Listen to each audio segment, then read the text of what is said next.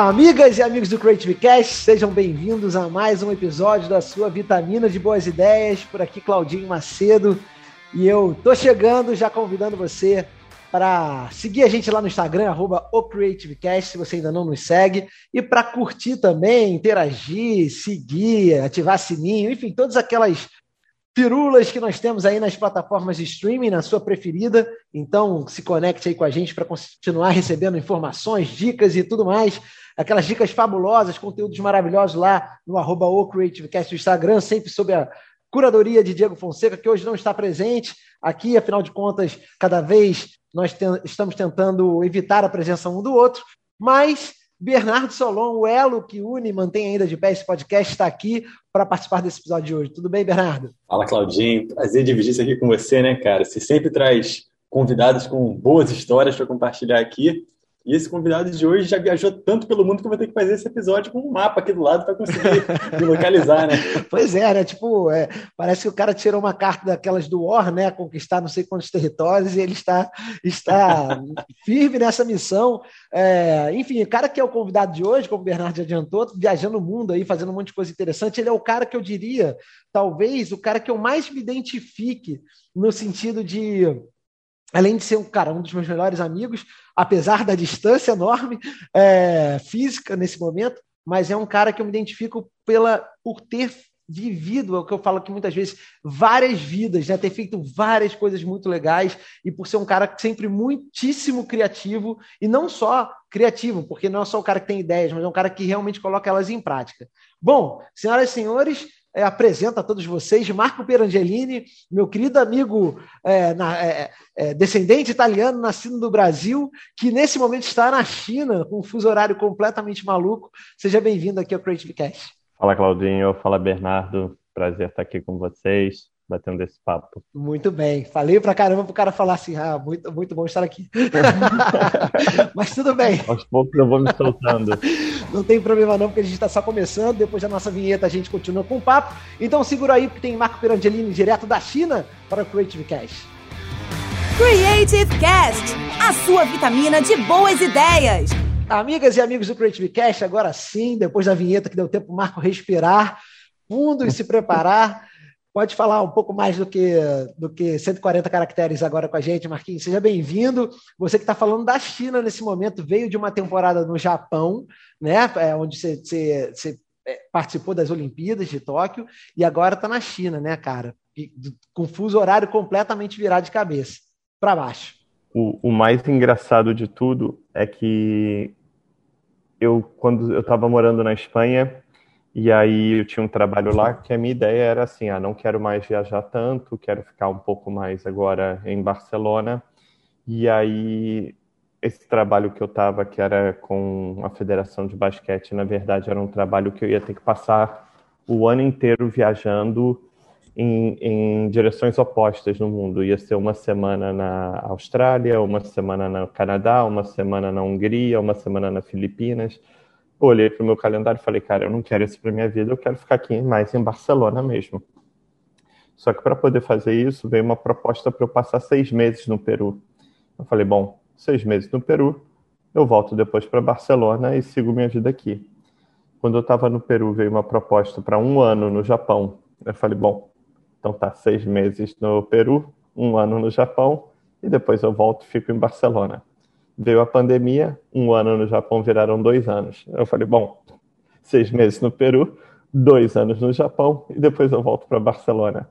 Aí veio a proposta para vir para a China, que na verdade, para mim, é, ela seria só para Games Time, mas nesse meio termo, nesse meio tempo no, no Japão, eu acabei me casando com uma canadense e aí ela já tinha o contrato para começar logo na China, ela já estava trabalhando para o projeto da China, então eu já vim para a China. E aí eu falei, bom, agora tudo isso e depois a gente volta para a Espanha. A gente, a minha esposa está grávida, o bebê nasce em maio e agora a gente se muda para o Canadá. Então, assim, a Espanha é um sonho quase inatingível de eu voltar. A ideia é depois eu voltar para a Espanha em algum momento. Quando a bebê fizer uns quatro aninhos, assim. Tá nesse, tá nesse nível atualmente. Então, mas até para explicar para os nossos ouvintes é, como é que começou essa história toda, como é que você entrou para o circo e começou a viajar pelo mundo, é, a nossa, eu vou contar como começou a nossa história, minha e do Marco. É, vamos a 1999 ou já era 2000, Marco? 2000, já era 2000. Ali já era 2000. Já era 2000. Ano 2000, o ano não acabou, o mundo não acabou. É, e aí eu fui fazer uma entrevista de estágio, né? Minha primeira é, meu primeiro estágio na saudosa Nativa FM, O Amor do Rio, que era do Grupo Tupi, dos Diários Associados e tal. E aí, quando eu terminei de fazer uma prova, talvez eu, a minha memória costuma ser ruim, Marco. Depois você me corrige se eu estiver falando alguma coisa errada. A gente, saindo dessa provinha, esbarrei com o Marco, a gente. Acho que já estava conversando antes e tal, a gente se reconheceu porque estudávamos na mesma faculdade, na, na faixa L. Alonso, aqui, aqui no Rio de Janeiro. E aí a gente, ah, legal, então começamos a trocar ideia, depois saímos e, e continuamos trocando ideia, descobrimos que morávamos no mesmo bairro. E aí fomos juntos, pegamos o ônibus para casa, e enfim, assim começamos a conversar. Passamos, é, fomos aprovados pelo, pelo, lá pela banca julgadora e fomos contratados como estagiários da, da, da Nativa FM. E a partir daí nasceu uma amizade que é, como eu falei, cara, é que bom que eu encontrei o Marco, é um dos meus melhores amigos. É, enfim, e assim começamos nossa, nossa vida profissional no ramo da comunicação é, na Nativa FM, apesar de alguns, algumas outras coisas terem sido feitas, mas essa foi, acho que, o teu primeiro estágio também, né, Marquinhos? Na, é, o, a Nativa foi. Eu tinha feito dois, vamos dizer assim, dois eventos antes. Eu tinha feito a Fórmula 1 em São Paulo, mas sempre um pouco como quase voluntário, né? E tinha feito o Fórum Mundial de Jornais Congresso Mundial de Jornais e Fórum Mundial de Editores.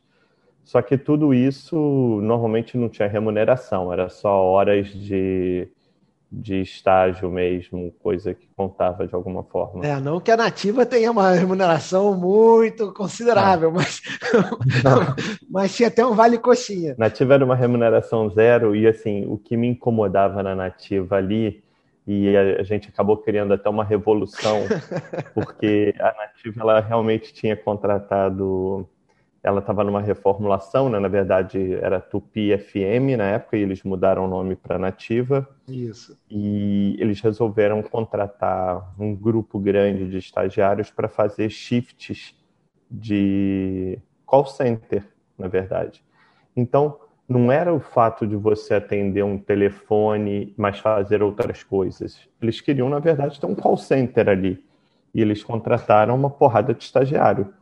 Você faz isso uma semana, duas semanas, um mês, mas chega uma hora que, assim, era, você tinha meta para bater. E como a gente era o período da tarde, era um período que toda a rádio estava em operação, a gente não via praticamente nada da operação da rádio, e a gente tinha que ficar batendo meta de telefone. E era engraçado porque o Cláudio era do turno da noite e a gente ia ver depois os rankings e ele e a Larissa, que era a outra que trabalhava no turno da noite, eles estavam disparados. A Larissa que já participou, inclusive, com a gente aqui no, no Vitaminas. Larissa Werneck participou com a gente também aqui. Olha, estou trazendo toda, toda a equipe de estagiários da Nativa de volta. No, no período da manhã tinha o André Vidro, que acho que também participou. André né? também, André também, exatamente, Exato. bem lembrado. E, e assim, o período da noite ele era disparado melhor. E a gente ficava assim, gente, mas não é possível, esse telefone não para de tocar, a gente não para de ficar só atendendo o telefone, como é que o da noite é o melhor? não fazia sentido na nossa cabeça. É muita competência, é muita competência. É, aí a gente. Existia um grupo, quando eles contrataram, que fazia o atendimento de telefone, e existia um grupo que ia para a rua fazer adesivagem de carro. E chegou um momento que a gente falou, bom, tá na hora da gente fazer outras coisas dentro da rádio, né? Da gente pelo menos conhecer como é que é ir na rua, qualquer coisa. Eu nunca vou esquecer do, do cara que, que era o nosso chefe, eu vou poupar os nomes, que falou assim, não, mas vocês têm perfil total de atendimento de telefone e não de adesivagem de carro. Eu não entendi muito bem o que, que alguém queria dizer com isso, né? Como é que pode me dizer que eu não tenho um perfil, que eu não tenho uma situação que eu não podia, eu não podia nem tentar ir para a rua um dia fazer.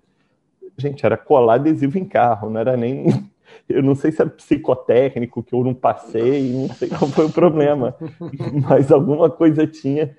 E a gente chegou até fazer uma, uma reunião lá, o Claudinho e a Larissa chegaram perdidos nessa reunião, que a gente juntou o turno da manhã, da tarde e da noite para uma reunião, para pedir assim, aí, a gente queria tentar fazer outras coisas, viver outras experiências na rádio, mas não, não era muito possível. Então. É.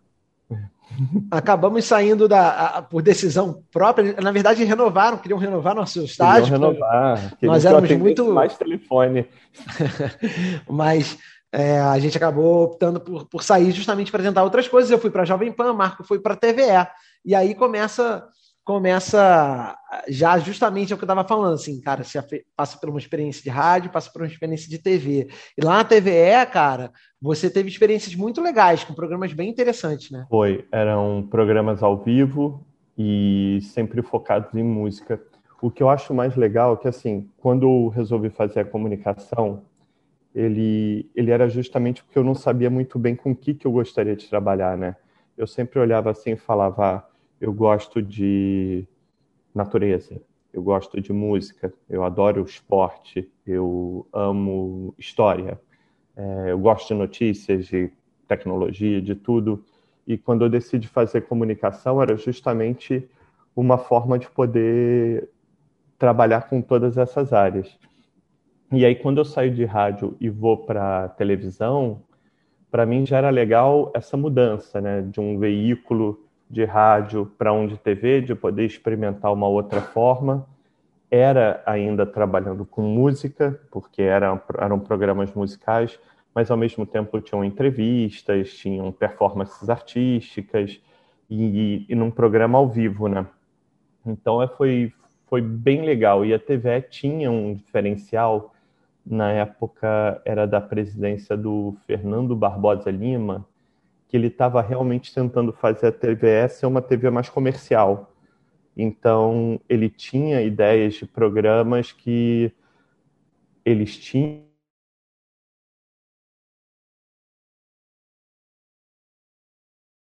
atrativo para um público em geral, para que ele não fosse tão é, segmentado, né?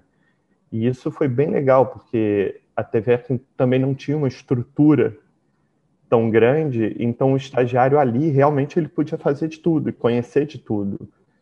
E ali acabou abrindo muita, muita minha mente para olhar e ver diferentes partes de produção, o que, que eu poderia fazer. E como muita gente que trabalhava lá, na minha opinião, começou a ficar acomodada, isso abria ainda mais espaço para o estagiário.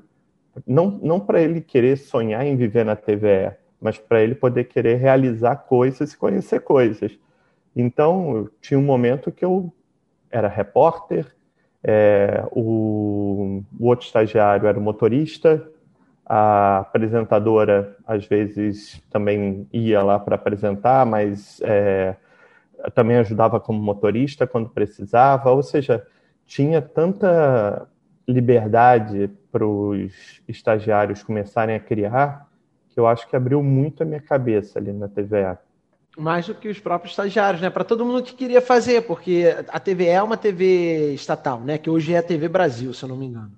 É... Exato, eu nem sei como é que ela está hoje. Na verdade, assim, é... de novo, eu acho que um, foi um, um, momento legal porque ela tinha. A, a TV ela muda, a cada presidência ela muda bastante até o perfil dela, né? O que eu acho legal é que naquele momento ali ela realmente tinha uma intenção de, de ser mais comercial. E aí ela te dava, de novo, mantendo muito a questão cultural, que é importante, mas não sendo tão é, restrita né, para o consumo de massa. Então isso foi bem legal.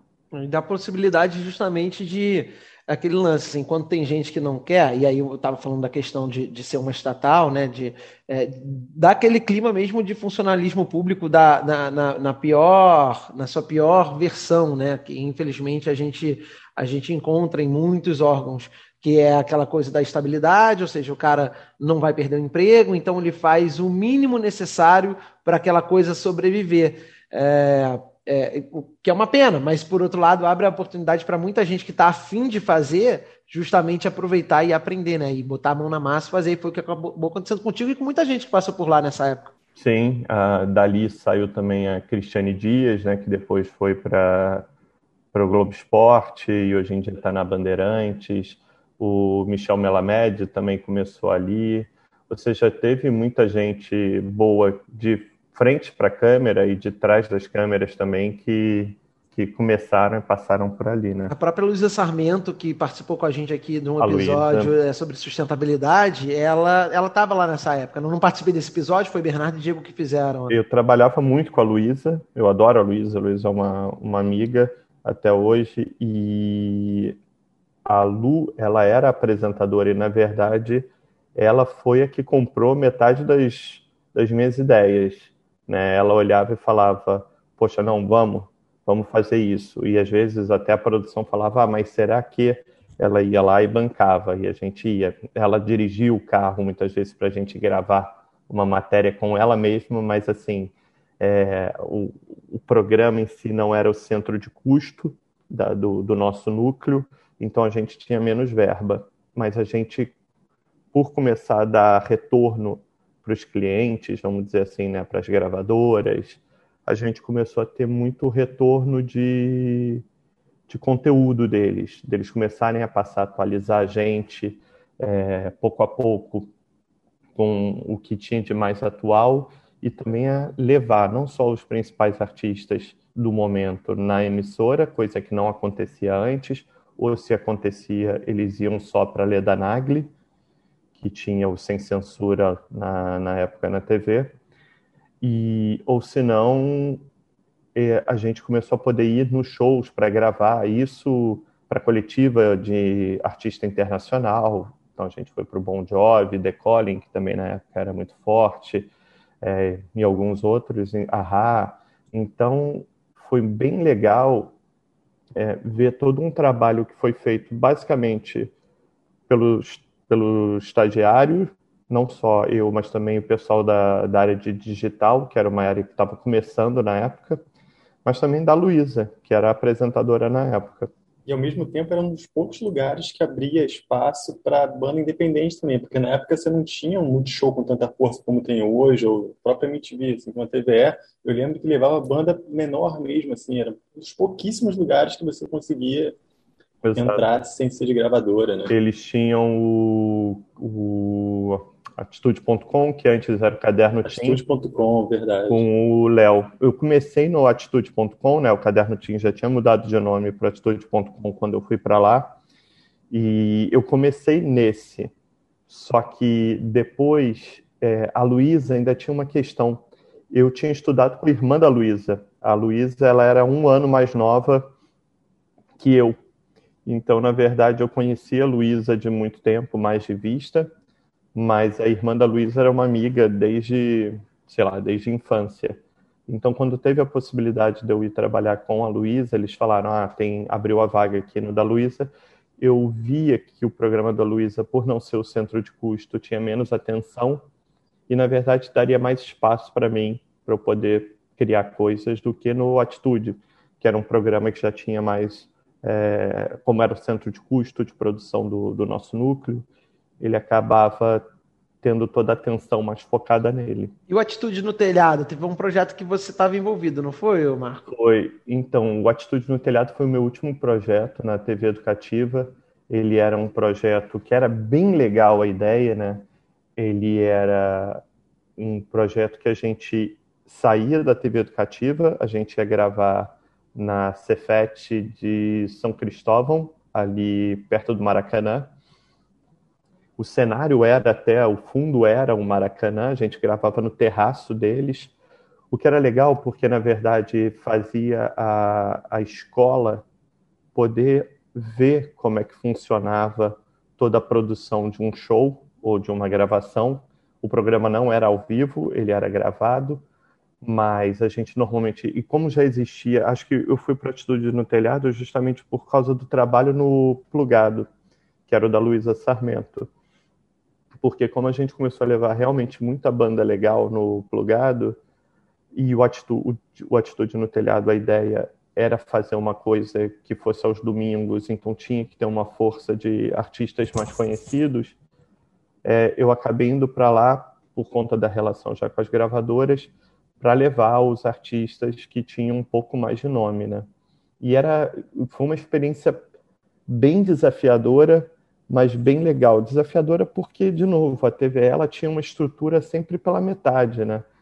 Então, você tinha lá um cenário do Batman, do Batman, é, posso estar falando errado sobre o nome dele agora, mas que é um artista bem legal. Zavarese, eu acho Zavarese. que é Zavarese. É. Eu estou na dúvida se era do Batman ou do Gringo Cardia um dos dois tinha feito o, o cenário lá, que estava bem, bem bacana. Tanto Batman quanto o Gringo, que são cenógrafos, né? Assim, é, porque Batman não é piada, não, não é, não é um super-herói de Gotham City.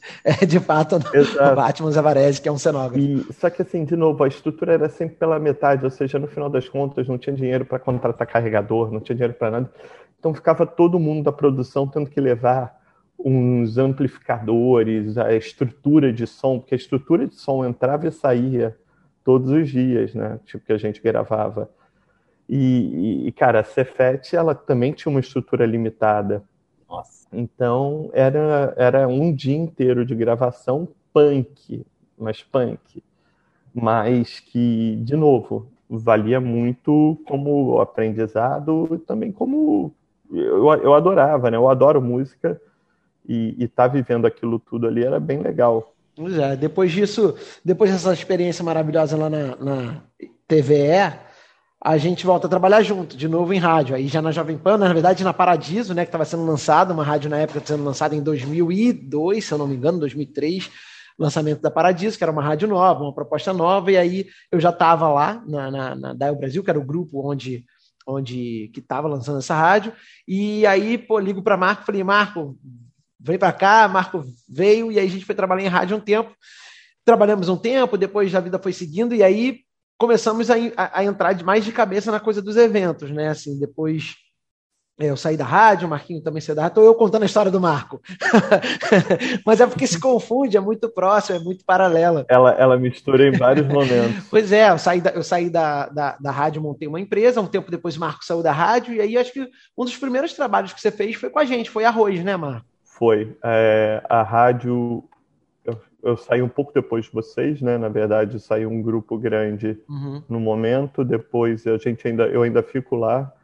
É, depois, por algumas razões, eu resolvi também sair. Tinha essa possibilidade de ir já para o arroz. Na verdade, eu saí direto para a Ilha do Arroz. É, que foi uma das experiências mais malucas da vida de um, de um ser humano. Foram dois anos de, de ilha, né? No total, se a gente pensar, foram duas temporadas de ilha. É, era um evento que era numa ilha, né? Em Angra dos Reis. Uma ilha que não era uma ilha, não era uma ilha grande, era uma ilha, era uma ilha, uma ilhota, né? É isso. Mas ainda assim, com todas as dificuldades, se produziu um evento numa ilha que só o Marco, que praticamente morou lá, sabe exatamente oh. como é que é. Cláudio, se fosse uma ilha grande era mais fácil. Numa ilhota é muito mais sim, difícil de sim, fazer. Sim, sim, é, e os problemas, eles eram os mais loucos possíveis, porque eles eram problemas de estrutura, né? De você estar numa ilhota, ou seja, levar combustível, você tinha que fazer uma ilha funcionar, né? E é tudo gerador lá. É...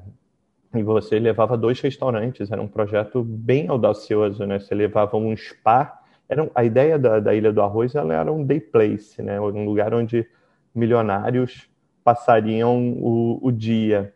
Então você tinha. Acho que, acho que a expressão que, que se usa hoje é um beach club. Um beach club. Na época a gente, é, na época a comunicação era um day place, agora é beach club, daqui a um tempo muda o nome. É. Mas enfim, você vai passar um dia agradável num lugar bacana, com comida boa, música legal, Basicamente isso. Exato, a gente levou estrutura dos dois, não, não eu, né, mas assim, o evento levou a estrutura de dois dos principais restaurantes do Rio de Janeiro na época, que eram Sushi Leblon e o Zuka. Não sei se eles ainda existem ou não. Zuka eu acho que não. E não, não tenho certeza também. E ainda existia um, um, existia um espaço de spa, que era o Nirvana, que ficava ali no, no Jockey, se eu não estiver errado, no, no Jardim Botânico mas que também era um espaço muito conceituado no Rio. E a gente tinha um lounge onde acontecia shows ao vivo, mas sempre numa pegada mais light, né? Tipo, era um Arlindo, era um. um... Bossa Cuca Nova. Bossa Cuca Nova. Era, era a galera, vamos dizer, do Joia, do Luciano Huck. E realmente. Que era um programa de música lounge, né? Exato. E era, era os sócios eram era o Luciano Huck, era o Acioli, era o Calainho, eram uma galera bem legal e, e, e, a expectativa de público era justamente essa, né? Uma galera frequentadora de Angra, num, num nível... Começava pelo fato de que você só chegava de lancha, né? Você só, você para chegar, você não tinha transporte para o evento. Ou você tem sua lancha e você chega lá, ou você não chega, ou vai nadando, né? Mas e enfim, aquilo, é mais um pouco mais difícil. A ilha em si ela era de graça, mas ela te filtrava muito pelo consumo de qualquer coisa. Então ela ela tinha essas peculiaridades. E, e é engraçado que às vezes você imagina que num lugar desse você vai ter o um mínimo de confusão possível. É, o, que, o que eu vivi, o que a gente viveu lá eram confusões grandes eram situações das mais inusitadas e também um público que variava muito é, e aí a gente vê que a educação não vai não tem nada a ver com o seu poder aquisitivo né? Eu acho que as pessoas mais mal educadas que eu já vi na minha vida eu presenciei naquela naquela ilha. E também Isso poderia ter sido um reality show fácil né? Nossa aquilo era um reality show é, surreal. E, e, assim, realmente muitos desafios. Desafios reais e desafios surreais. Que de você olhar e falar, gente, eu não acredito que isso possa estar acontecendo. Tipo, e era tudo. Você tinha que aprender a lidar com a maré, entender que a maré ó, vai baixar a maré, isso aqui tudo vai encalhar. É, todas as possibilidades que existiam. Eu lembro de uma vez que me ligaram seguinte situação, eu estava dentro da ilha vendo alguma coisa, alguém me liga, Marco, preciso que você dê um pulo aqui, porque a Daniela Sicarelli quer falar com você. Eu, eu, gente, Daniela Sicarelli quer falar comigo? Aí, meu irmão, era porque aí vem todo aquele negócio, né? Era tava chegando uma determinada pessoa, que ela não podia ser vista no mesmo espaço que essa pessoa, então tinham conseguido a liberação de um helicóptero para posar no topo da ilha e que esse helicóptero ia tirar ela da ilha, mas que ninguém podia saber. Então, cara, é você você tem que se virar com todas as situações para poder fazer aquela ilha acontecer. Isso falando da parte de execu... da parte do dia a dia, né?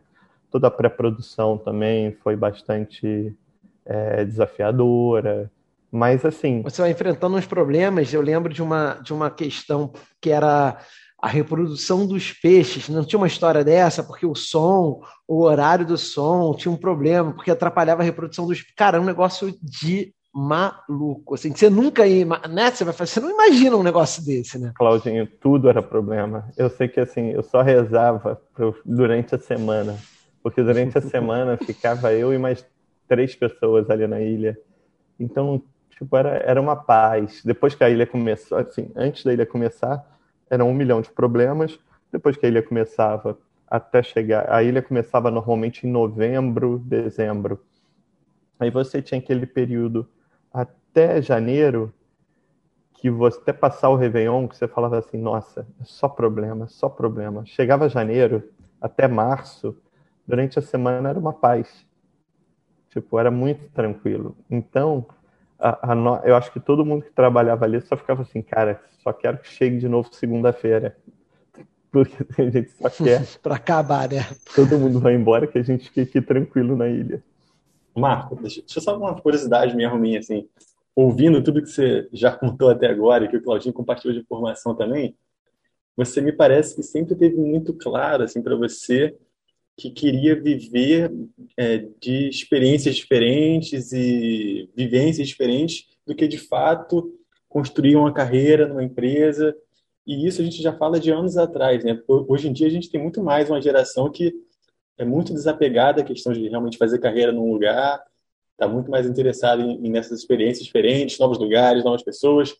Isso sempre teve muito claro na sua cabeça foi aparecendo conforme as oportunidades foram surgindo, você foi entendendo que aquilo ali era sua parada mesmo, né? As coisas iam acontecendo, você ia vivendo e entendendo que o teu lance era esse. Cara, então, Bernardo, na verdade, eu acho que não. Até porque depois eu, eu, eu me considero um cara, em termos de, de desafios, até um pouco conservador na teoria. Assim, eu nunca imaginei que minha vida fosse ser tão de pular de projeto em projeto. Na verdade, eu adoraria, quando eu escolhi a comunicação e quando eu pensei, na verdade é que eu imaginava que um lugar só talvez pudesse me abrir diferentes portas, né? Uma hora está trabalhando mais focado nisso, outra hora trabalhando mais focado em, um, em música, outra hora mais em esporte.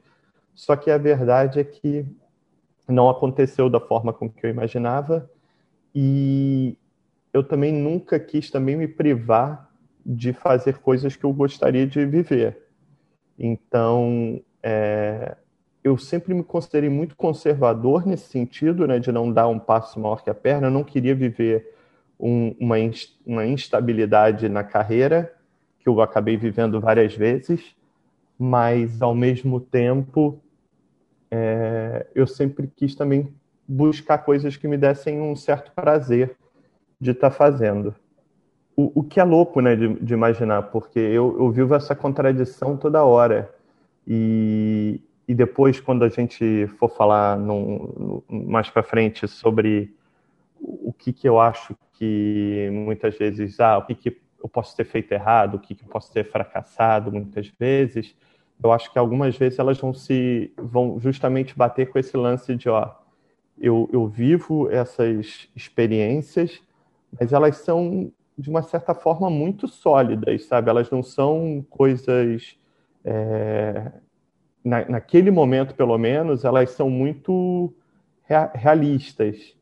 Elas têm um, um, prazo, têm um pagamento, um pagamento que muitas vezes me, me ajudam, me ajuda a ficar um tempo depois, se eu precisar não trabalhar, sem trabalhar. Não é minha ideia, minha ideia é sempre pular de um projeto para outro, mas elas me dão uma certa segurança.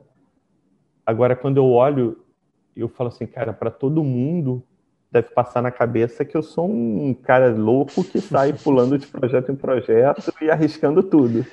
Acho que nem é isso, cara. Eu acho que tem uma coisa, quando eu falo que a gente, eu me identifico e, e a gente, por, por, tantas vezes, fez tantas coisas juntos, é porque eu acho que você não está fechado. Óbvio que todo mundo quer segurança, né? Se me pagar bem, me dá, me dá estabilidade, pô, vou ficar aqui para sempre. Mas eu acho que, que a tua cabeça ela está sempre olhando e pensando em novas possibilidades, né? criando ideias. Tanto que é, uma das coisas que a gente criou, e que foi o que, na verdade, de certa forma, nos reuniu hoje aqui, é, que foi a Barrados, que é uma festa que a gente fazia. Essa festa foi uma ideia do Marco, na casa dele, ouvindo CDs antigos, uma festa anos 90, isso em 2007, foi quando a gente lançou a festa, então os anos 90 não eram tão distantes naquela época a gente começou com uma, brinca... com uma ideia de fazer uma festa, vamos fazer, eu e ele pensando em ideias e vamos embora. É...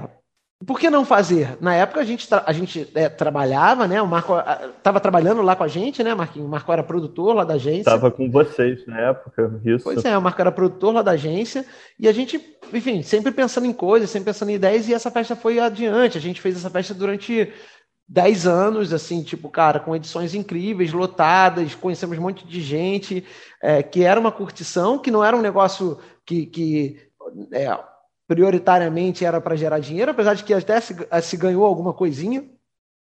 E através dela, conhecemos o New Kids on the Block, do qual o Bernardo faz parte, e depois fui trabalhar com eles, ficamos amigos, e o Bernardo criou, o teve a ideia do Creative Cash, me convidou, e aqui tamo, a gente está aqui conversando. Então, acho que o grande lance é o fato de estar justamente aberto para as possibilidades, pensando em coisas e aberto a, a, outras coisas que, que venham de fora. Eu não acho maluquice, não, nem acho que. Eu acho que as pessoas, na verdade, é que elas estão muito fechadas na maior parte do tempo, seja para uma experiência mais segura ou menos segura.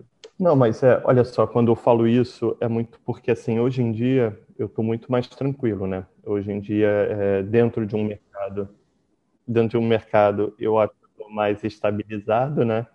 Tem, tipo, ah, eu sei que meu nome é conhecido e que meu nome roda por todos os mercados de grandes eventos esportivos no mundo, de alguma forma.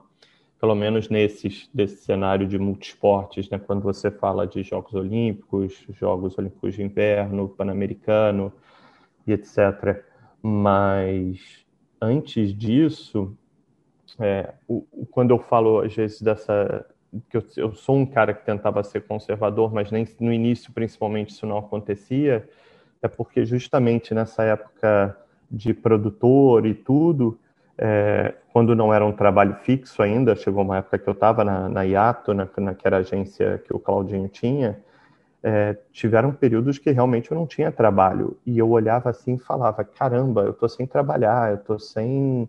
E eu não estava acostumado, porque eu trabalhava desde os 18 anos, desde os 19 anos, né? A Nativa FM foi isso, a gente tinha 19, eu tinha 19 anos na Nativa FM, e desde ali era um pouco sempre sem parar. Só que ao mesmo tempo, é, por algumas razões, esses projetos antigos eles não davam mais, é, ou eles não pagavam bem, ou eles não te desafiavam mais, ou eles não faziam nada. Era e, e eu olhava e falava, cara, eu não quero viver numa zona de conforto. Não era nem zona de conforto, porque na verdade eu olhava para aquilo e falava, cara, o cara que ganha acima de mim aqui, ele ganha ou nada, ou o cara que ganha acima dele ganha uma fortuna. Só que esse cara eu não vou, eu não vou conseguir ser estando aqui dentro, que era o que eu imaginava, por exemplo, na Paradiso. Paradiso eu ganhava é, na época um, um, dinheirinho que quando eu entrei tranquilo, né? Mas depois de dois anos ali, eu olhava e falava, cara, pera, qual é a minha ambição aqui dentro? Para eu virar o, o, diretor de marketing ou diretor artístico, alguma coisa aqui, provavelmente eu tenho que sair daqui para, se um dia eu quiser voltar, voltar para cá dentro desse cargo. Aqui dentro, internamente, eu não imagino que eu, vá, que eu conseguiria mudar muito.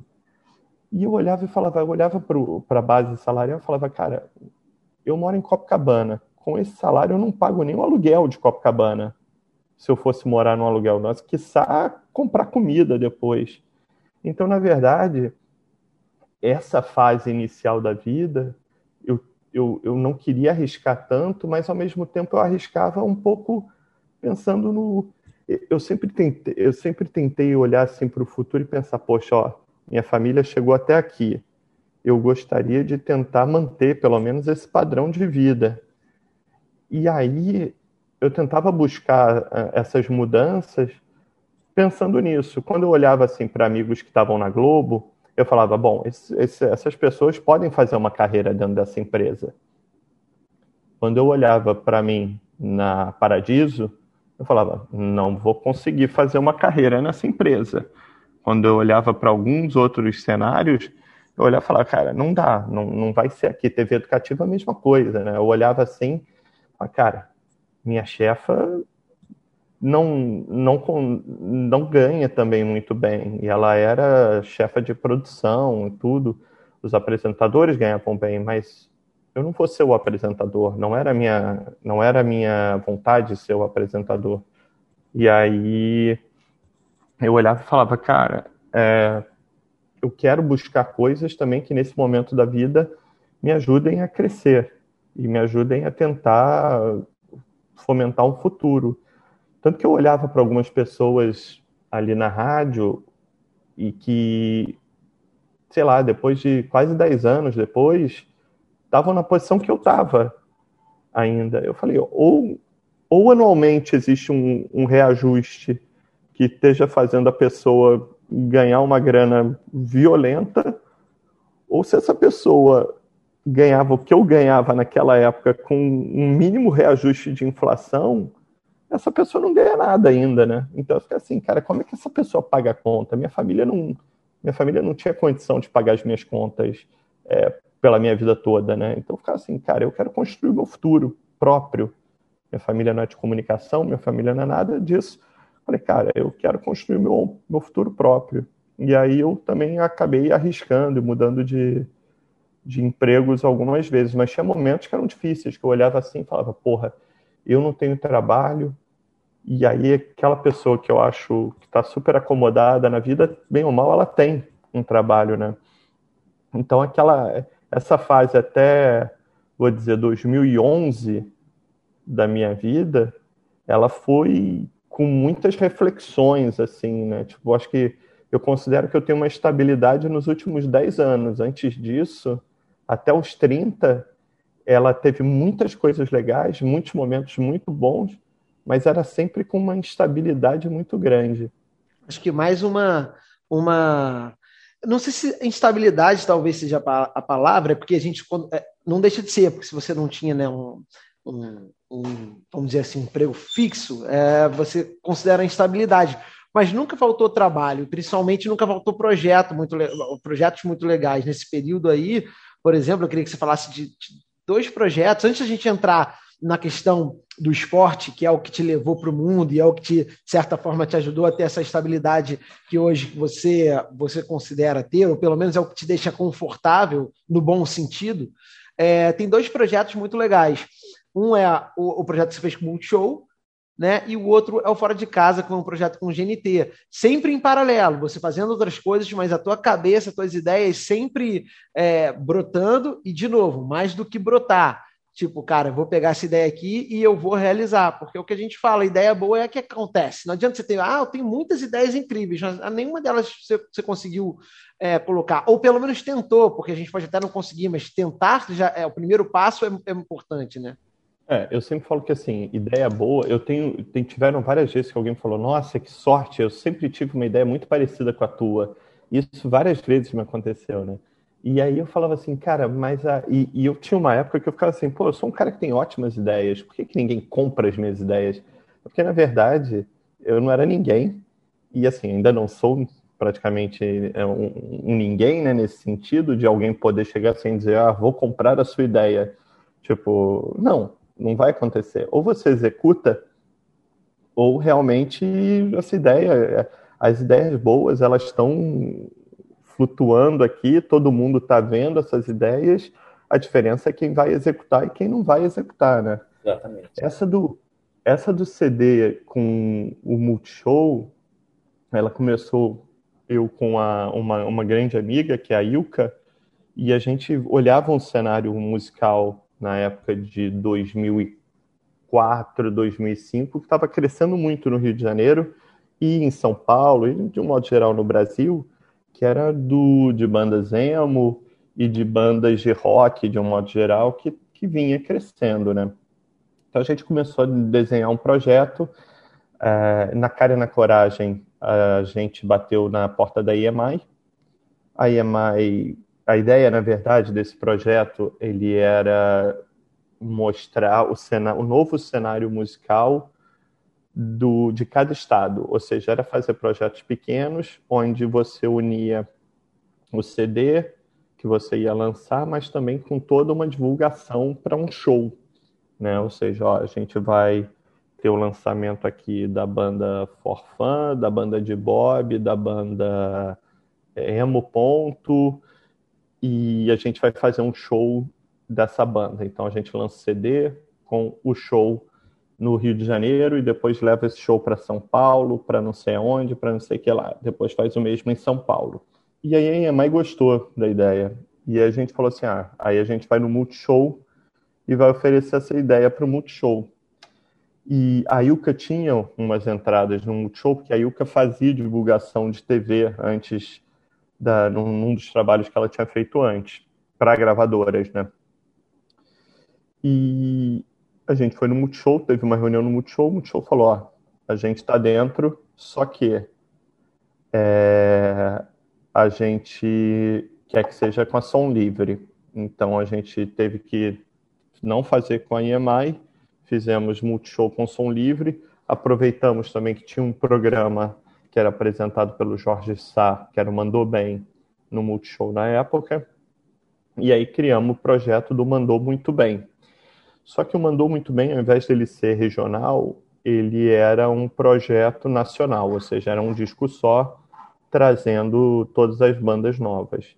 O projeto ia demorando muito, então, assim, na verdade, inicialmente, é, o projeto acabou tendo Luxúria, que era uma banda de rock da época que estava fazendo sucesso, teve o Mop Top, que também, para mim, até hoje, uma das minhas bandas favoritas do, do que tiveram no, do rock nacional recente. O Forfã entrou, o Emo entrou, o Cansei de Ser Sexy entrou também.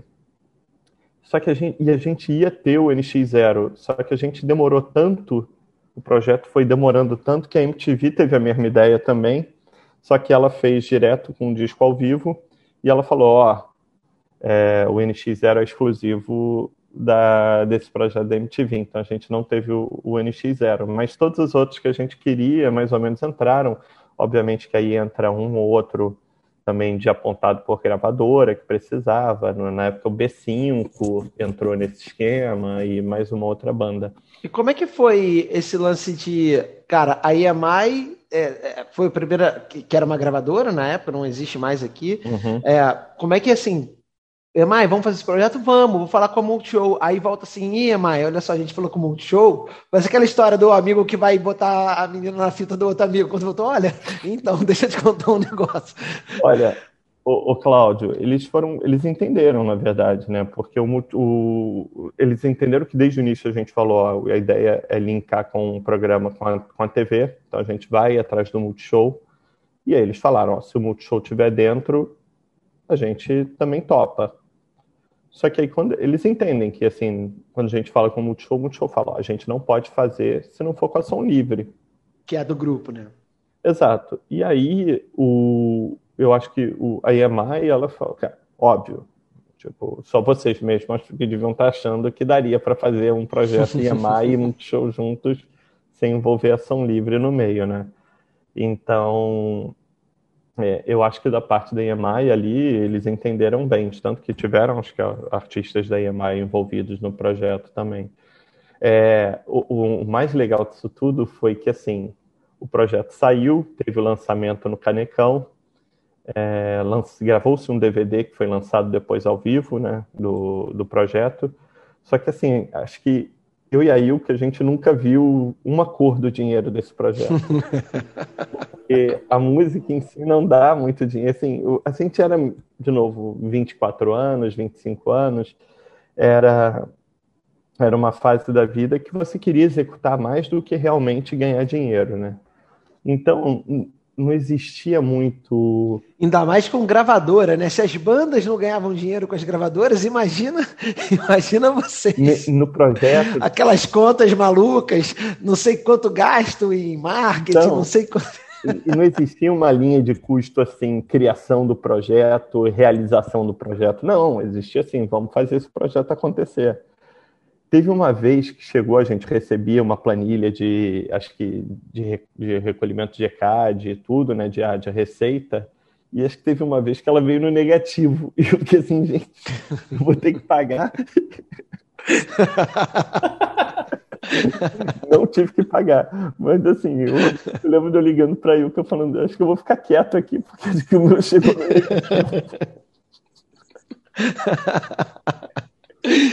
ah, muito bom. Mas, mas no fora de casa você ganhou dinheiro. Fora viajou casa, mais não sei quantos países. Fora de casa, sim. Na verdade, fora de casa eu já estava envolvido com esporte, né?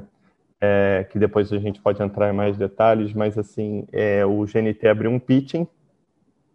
Eu tinha uma ideia que eu, eu, eu, eu sempre gostei de botar ideia no papel, pelo menos. E aí mostrava para as pessoas, para os amigos mais próximos, ah, eu tenho essa ideia aqui tem essa ideia aqui, o que, que você acha? Ah, acho legal, acho legal, acho legal.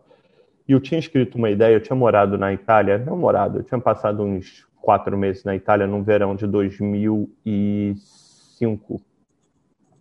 E lá, cara, você acaba vivendo, estava trabalhando num restaurante, e você acaba vendo outras pessoas na mesma situação que a tua. E, na verdade, assim, situações de pessoas em boa situação, pessoas em situação ruim, pessoas em situações maravilhosas, e, e, é isso, nesse caso brasileiros, né?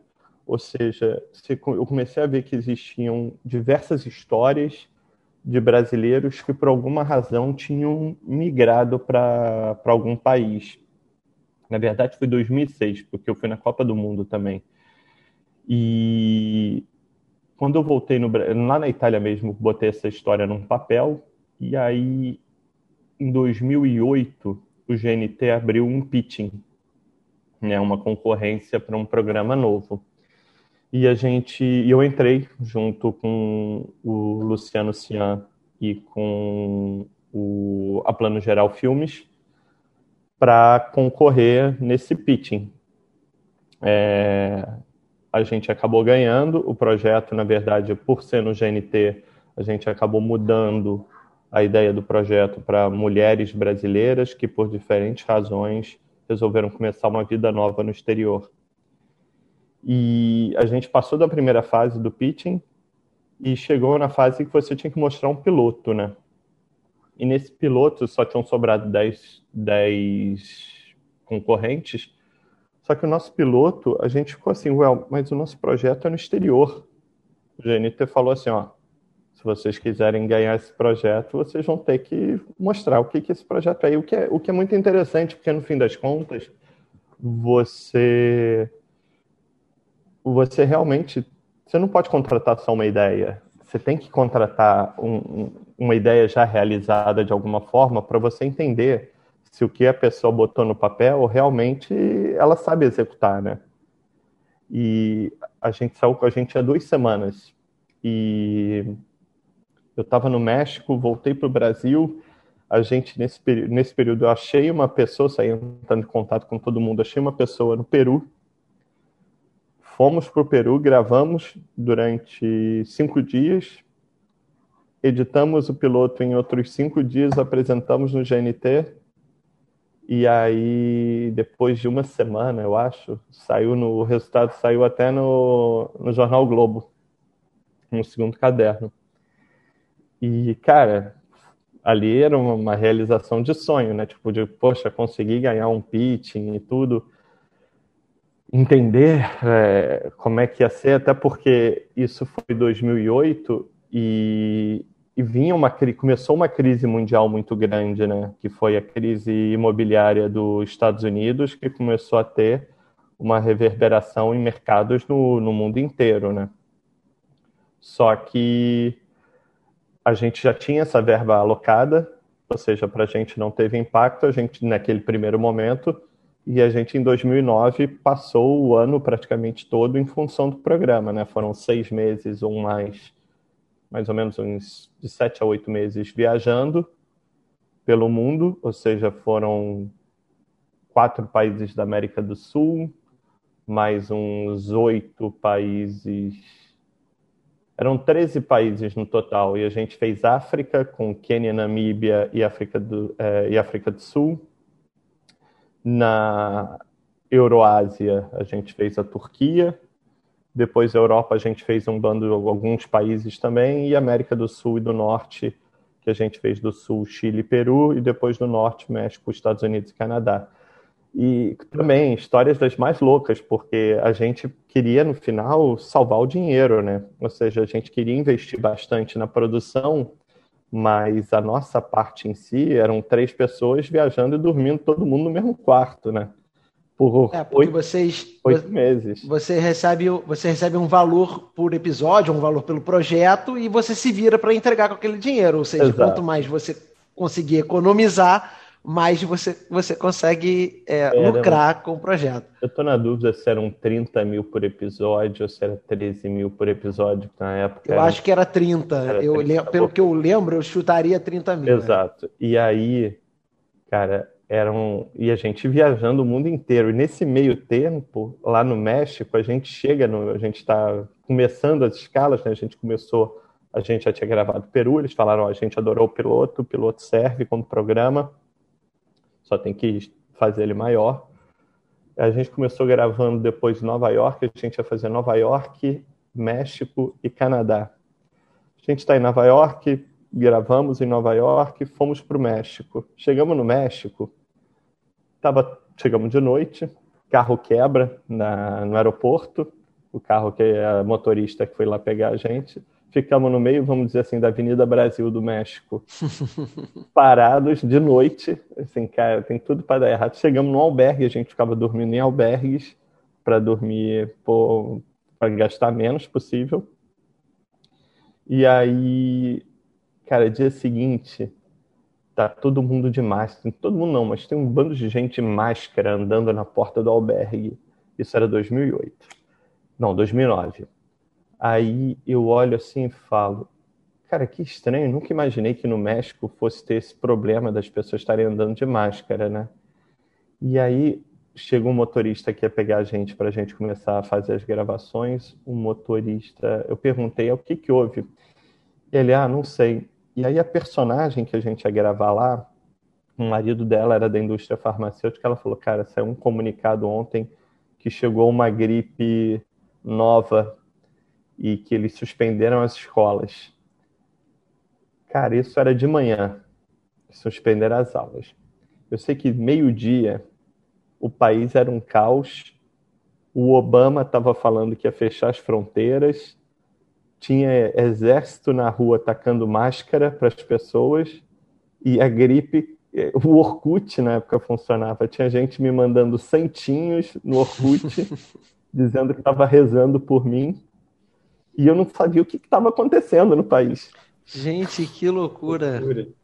Era a gripe aviária, a H1N1, a gripe aviária, e realmente ninguém entendia. Era, vamos dizer assim, era um coronavírus que começou na América do Norte, né? Sim. E começou no México, e começou no dia que a gente estava lá. Então, você tem uma gravação toda que ia numa direção e teve que ir para outra, né? Você, o programa acabou, tipo, tudo que a gente tinha planejado começou a fechar. A gente, bom, vamos ter que gravar aqui sobre a situação que a gente está vivendo, né? Mas era engraçado porque ainda tinha um mercado informal funcionando, transporte público fechou, fechou muita coisa né, no, no México. E eu lembro quando a gente chegou no Canadá, nos Estados Unidos, porque a gente tinha que fazer México, Estados Unidos, Estados Unidos e Canadá. O cara não fechou a fronteira, a gente conseguiu sair do, do estado do, do México. Eu com um sombreiro desse tamanho, gigantesco, e o, o cara da imigração, da onde você vem? Eu falei, porra, não tem nem como dizer que eu não tô vindo do México. Mas não teve problema ali, não. E aí, cara, o programa foi, na, foi ao ar depois em 2010 ficou no ar entre 2010 e 2011. A ideia era ser uma temporada. Existiu uma conversa para se renovar depois, mas aí o GNT foi um período que o GNT teve uma mudança artística muito grande, né? Ela foram três diretores artísticos, acho que em um ano. E aí a gente acabou, cara, a vida vai seguindo, vai seguindo, vai seguindo, não vem uma renovação, vem conversa, não vem, vem, não vem. Acabou que chegou uma hora que falei, cara, não dá para perder todo o dinheiro que eu acumulei também, né? E aí eu vou parar no Oi Futuro. E aí o Oi Futuro, quando em 2011 eu falar pela primeira vez eu senti uma estabilidade na vida. Finalmente, é tão sonhada estabilidade. Antes vinha dinheiro, entrava dinheiro, mas entrava muito assim, ah, agora veio dinheiro. Ah, agora não vem mais dinheiro. Agora vem dinheiro, agora não vem mais dinheiro. E não existindo uma uma reserva minha, eu não estava pronto ainda para ficar vivendo daquela forma. E aí, quando eu vou para o futuro, não, passa a ser uma real estabilidade, um salário. Você olha e fala, cara, com esse salário dá para viver, fazendo uma coisa que eu adorava. Eu fiquei administrando o futuro de Ipanema e era uma casa de cultural com diversas expressões artísticas, trabalhando muitas vezes quase que em simultâneo, muito, muito, muito é, criativas. Eu, eu amava trabalhar ali. Ao mesmo tempo, era perto de casa, então eu tinha uma possibilidade de. Muitas vezes eu passava o dia no futuro, ia ter um show mais de noite, eu ia para casa correndo pela orla da praia, tomava um banho, voltava para o futuro, fazia o show e depois voltava para casa de novo. Mas era um, um, estilo de vida que eu curtia, mas que também é, chegou um tempo que, com todas as mudanças, a instabilidade da Oi, também foi tendo seu, seu tempo chegando ao final, né? E Marco, assim, sem querer entrar já no, no, no esporte, mas assim, para você, qual é a grande diferença, assim, se é que existe, né, entre mercado de entretenimento e mercado esportivo? No final, é realmente tudo, hoje em dia, é, é, é experiência. As pessoas estão preocupadas mais com a experiência ou dá para identificar, assim, diferenças mais, mais nítidas, assim, entre mercado de entretenimento e o esportivo, assim? Cara, eu acho que a maior diferença seria que o mercado de entretenimento, para mim, ele se, e olha que ele talvez não nem seja o mais profissional de todos, mas eu ainda acho que ele se profissionalizou antes do mercado esportivo. O mercado esportivo, ele para mim até hoje está no caminho de profissionalizar, mas ele até hoje ainda não profissionalizou de verdade, né? Quando você pensa, e ó, eu falo isso do Brasil, mas eu falo isso do mundo, tá? De um modo geral, porque a gente às vezes tem a ideia do, do, dos Estados Unidos, né? Quando a gente vê todo um mercado bem mais desenvolvido dos Estados Unidos para o esporte, inclusive para o esporte olímpico, o mesmo talvez vale para o mercado japonês e tudo, mas assim, quando você pega o mercado da Europa, ele era bem similar ao do Brasil até pouco tempo, em termos de, em vários esportes não existia uma, um certo profissionalismo. E, e, o do Brasil eu sentia, eu sinto muito isso, né? Eu acho que assim, tem muito tempo que eu não trabalho no Brasil, não sei como é que está agora, mas o mercado brasileiro esportivo, ele era muito de quem queria fazer, ou de quem podia fazer, ou do pai do amigo, ou do isso assim, é, excluindo talvez o vôlei, excluindo talvez o futebol. Mas mesmo no, no futebol, é, eu achava que ele ainda era muito de achismo, né? muito de opinião, muito de conflitos ali internos, né? de pessoas que não sabiam muito bem o que queriam, mas queriam alguma coisa. Uma coisa que eu sempre comento com o Claudinho, assim, que me incomoda muito, isso falando até, obviamente, mais por, por Brasil, assim, e não só no mercado esportivo, mas assim, eventos de uma maneira geral. Criou-se uma certa liberdade, um certo conformismo de eventos aceitar ser meio que mal planejado, meio, meio que pode ser em cima da hora, pode ser meio nas costas. Ah, mas eventos é assim mesmo, sabe? Criou-se essa, essa teoria de que eventos tem que ser meio que correria, tem que ser meio planejamento ali meio truncado, sabe? Por que, que você acha que principalmente no Brasil, né? Apesar de já estar tanto tempo fora, por que, que criou-se essa, essa teoria tão negativa que mercados de eventos tem que ser mal planejado, tem que ser correria sempre, tem que ser prazo apertado, sabe? Essa coisa ruim para quem está executando ali. Cara, vocês podem até também opinar, mas assim, no meu ponto de vista, muitas vezes, como existia muita sempre instabilidade no mercado, como você também muitas vezes não tem é, leis ou coisas que, é, ou regras que talvez ajudem também, incentivos que ajudem os eventos. É, tudo bem, para evento grande você tem, né? Para um Rock in Rio talvez você tenha leis de apoio à cultura, ou alguns eventos você tem esses leis de apoio à cultura, mas em muitos eventos muitas vezes você não tem, né? E aí o cara ele vive naquele, naquele limite. Acho que são duas situações. Uma, o cara que está sempre vivendo naquele limite de assim, ó, eu não tenho condição de, de arriscar, é, e isso para mim vai ser um arriscado. É, eu não tenho condição de, de, se eu não tiver uma venda grande de, de ingressos antes, eu não tenho certeza se eu vou ter uma receita que cubra esses gastos. É, eu acho que em outros casos eu acho descaso mesmo, mas em muitos casos eu acho que muitas vezes é o risco da pessoa dela olhar e falar, cara, eu não posso ter um prejuízo maior que tanto porque eu não tenho nenhum apoio aqui.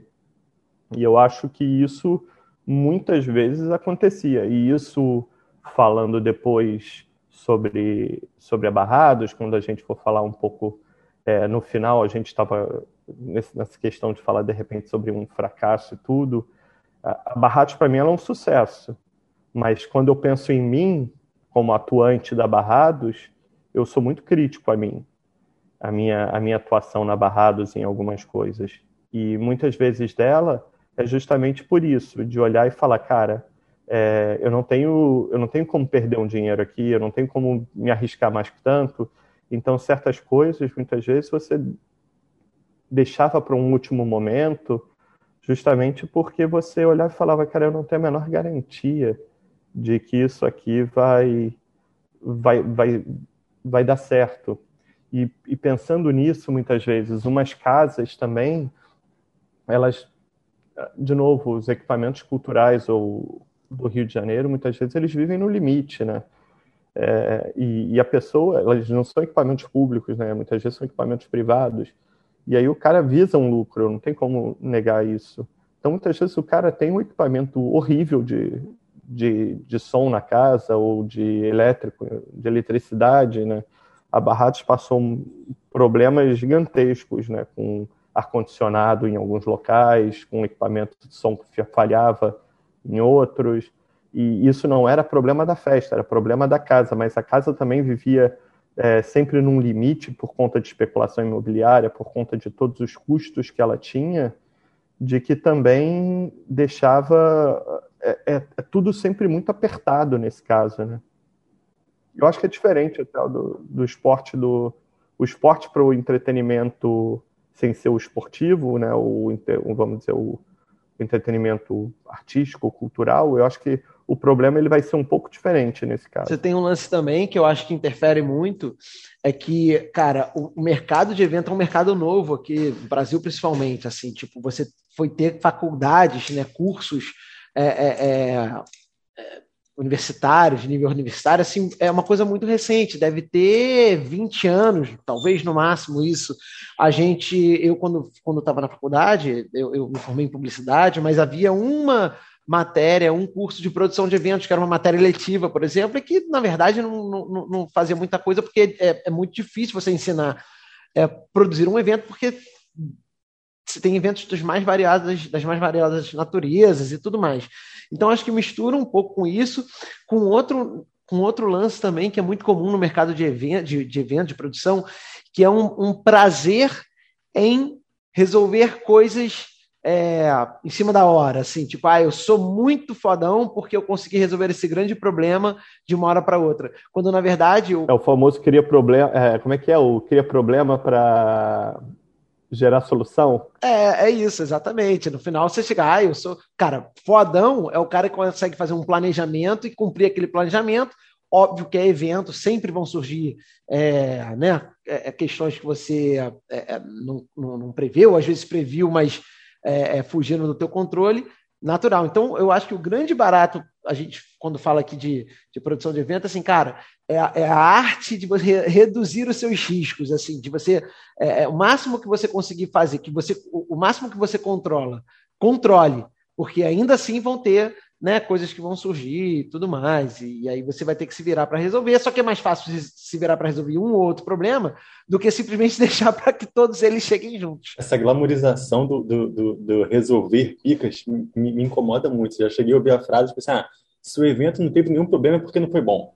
Assim, caralho, como assim? é. Exato. Olha que loucura. Exato. É uma, uma inversão de, de, valores, né, cara? E isso é uma doideira. Ao mesmo tempo, é, e aí, de novo, eu não vou saber diz, dizer muito sobre outros estados, né? A, a, cidade, e outras cidades talvez, mas assim, a cidade do Rio de Janeiro, ela não é uma cidade fácil de você realizar um evento, né?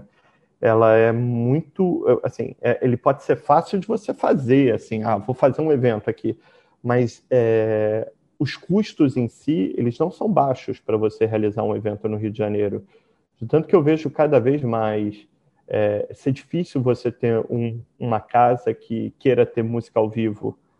Porque no final das contas, o cara olha assim e fala, pô, peraí, mas esse cara talvez não me traga ninguém e eu ainda tenho que pagar o ECAD disso, o ECAD daquilo, ainda vou ter que ter a música mecânica também, e na verdade é um pacote que eu vou ter que fazer com o cara do ECAD, ou seja, os teus custos vão subindo tanto que no final o cara cada vez mais ele olha e fala, pô, peraí, eu prefiro fazer o meu feijão com arroz aqui, pelo menos eu vou ter menos, menos dor de cabeça, você só um bar, você só um restaurante, e talvez seja... Sem contar que o, que o público aqui no Rio também não, não paga, né? Ou tem a cultura de não pagar ingresso. Aqui no Rio todo mundo quer ser VIP, né? Todo mundo quer ser amigo de algum amigo, ninguém quer pagar.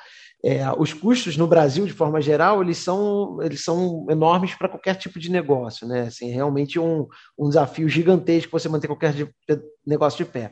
Numa cidade como o Rio, onde todo mundo quer se sentir muito importante, não quer pagar, e às vezes, cara, não é pelo valor do ingresso, que às vezes o ingresso não é caro, mas é só pelo prazer de dizer que ele não pagou para entrar naquele lugar. Hum. Realmente é, é, é difícil. Mas, e aí eu acho que tem uma coisa, né, Cláudio? Você vai ter também alguns projetos que criaram marcas muito sólidas, né? Que a pessoa se propõe a pagar, né?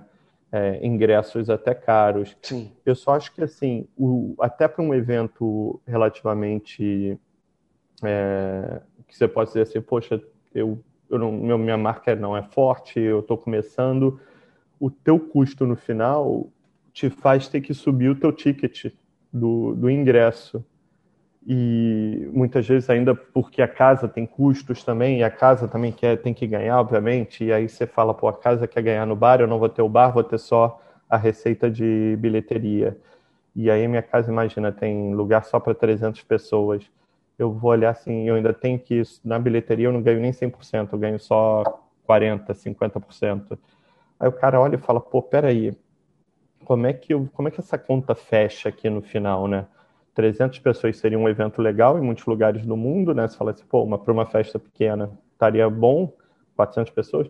Só que quando você vai fechar essa conta no final, ela não vai fechar, porque os teus custos são tão altos, o teu custo de vida no Rio também é tão alto, que você vai olhar e vai falar assim, cara, vou fazer isso para.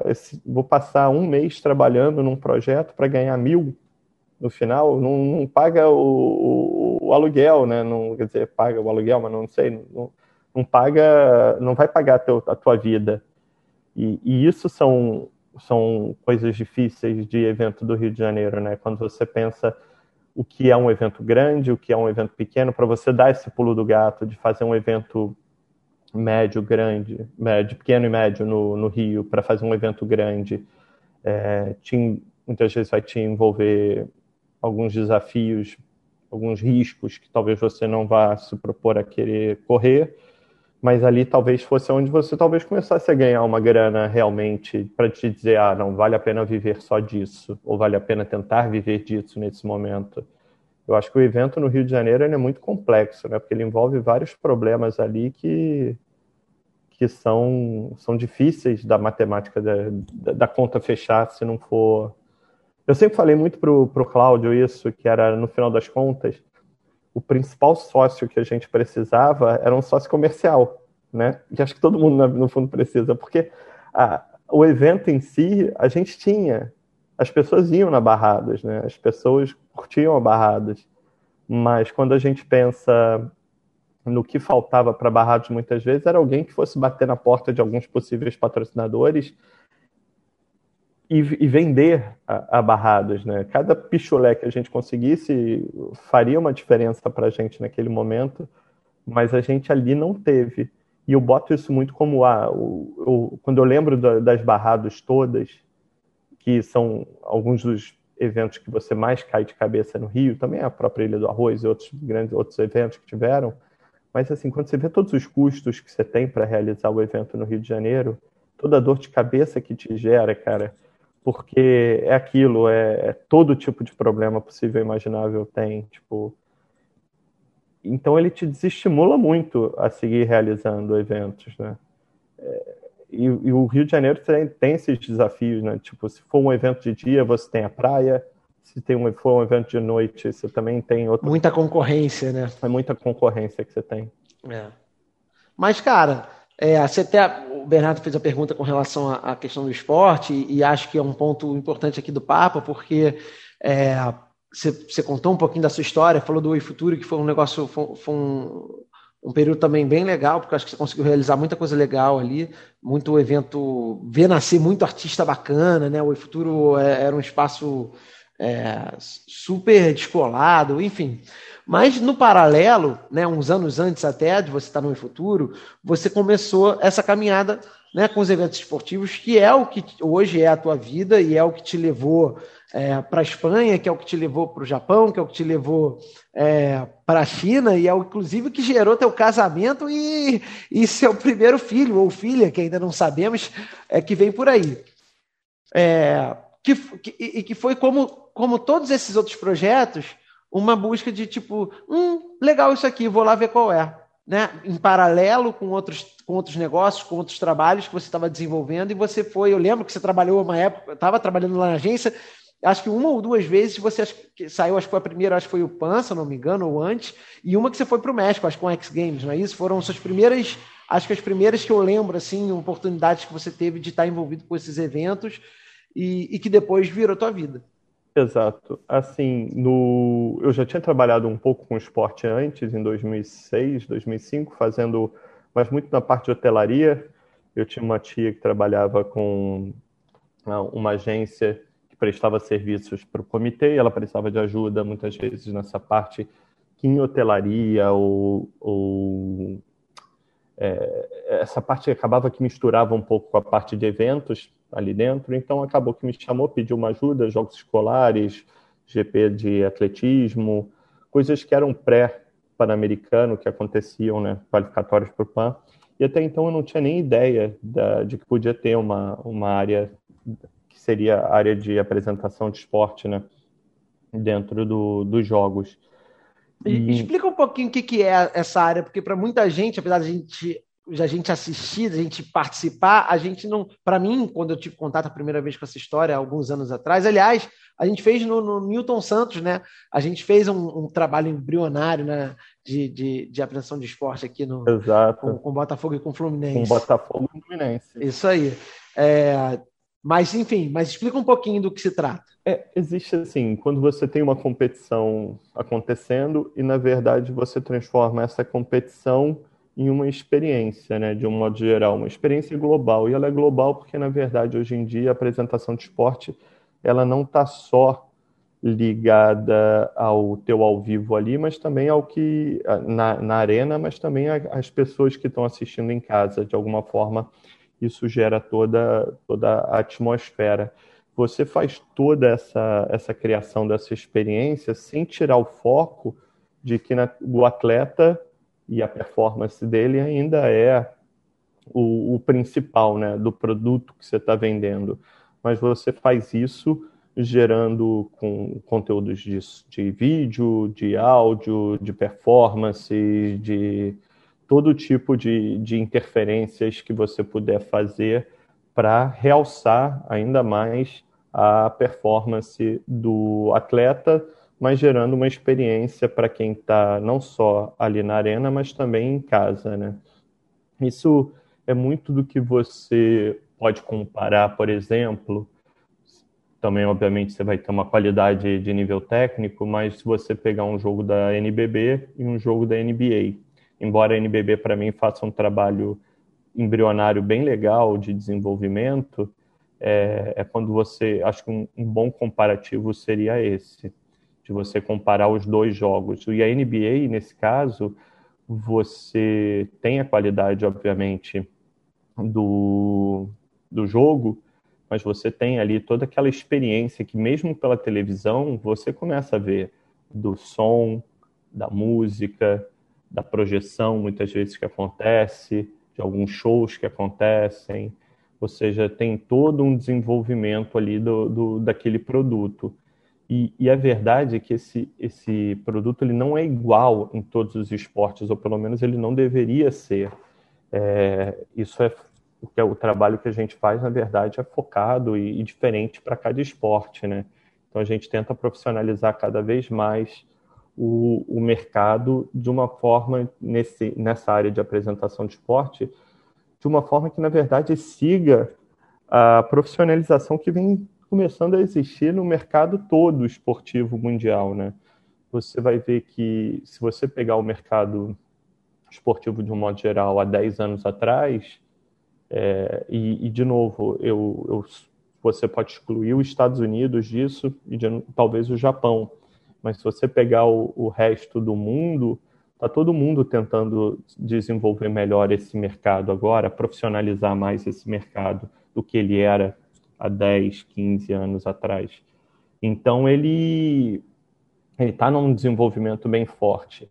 E aqui no, no Rio, na verdade, em 2007, eu fui através de um amigo meu que estava trabalhando no no PAN, ele era secret... ele era o assistente da dessa que viria a ser minha chefa, que era uma americana, e ele falou, cara, tem um perfil aqui, um, uma vaga aqui que é exatamente o seu perfil, cara. Vem aqui fazer uma entrevista com ela. Eles estão precisando de alguém para polo aquático. Você chegou, você praticou polo aquático, então, pô, vem aqui conversar com ela. Fui, entrevista toda em inglês, eu já falava inglês bem. Ela me falou sobre o que era, né, a apresentação de esporte. E era engraçado porque assim, eu tinha um tio que morou nos Estados Unidos quando eu era criança e ele sempre trouxe é, flâmulas, posters, todos os aquelas aqueles é, aqueles detalhes que normalmente souvenir souvenir que tinham lá nos Estados Unidos, fita VHS, tudo para gente e ao mesmo tempo é, você tinha já o basquete muitas vezes na Bandeirantes, né?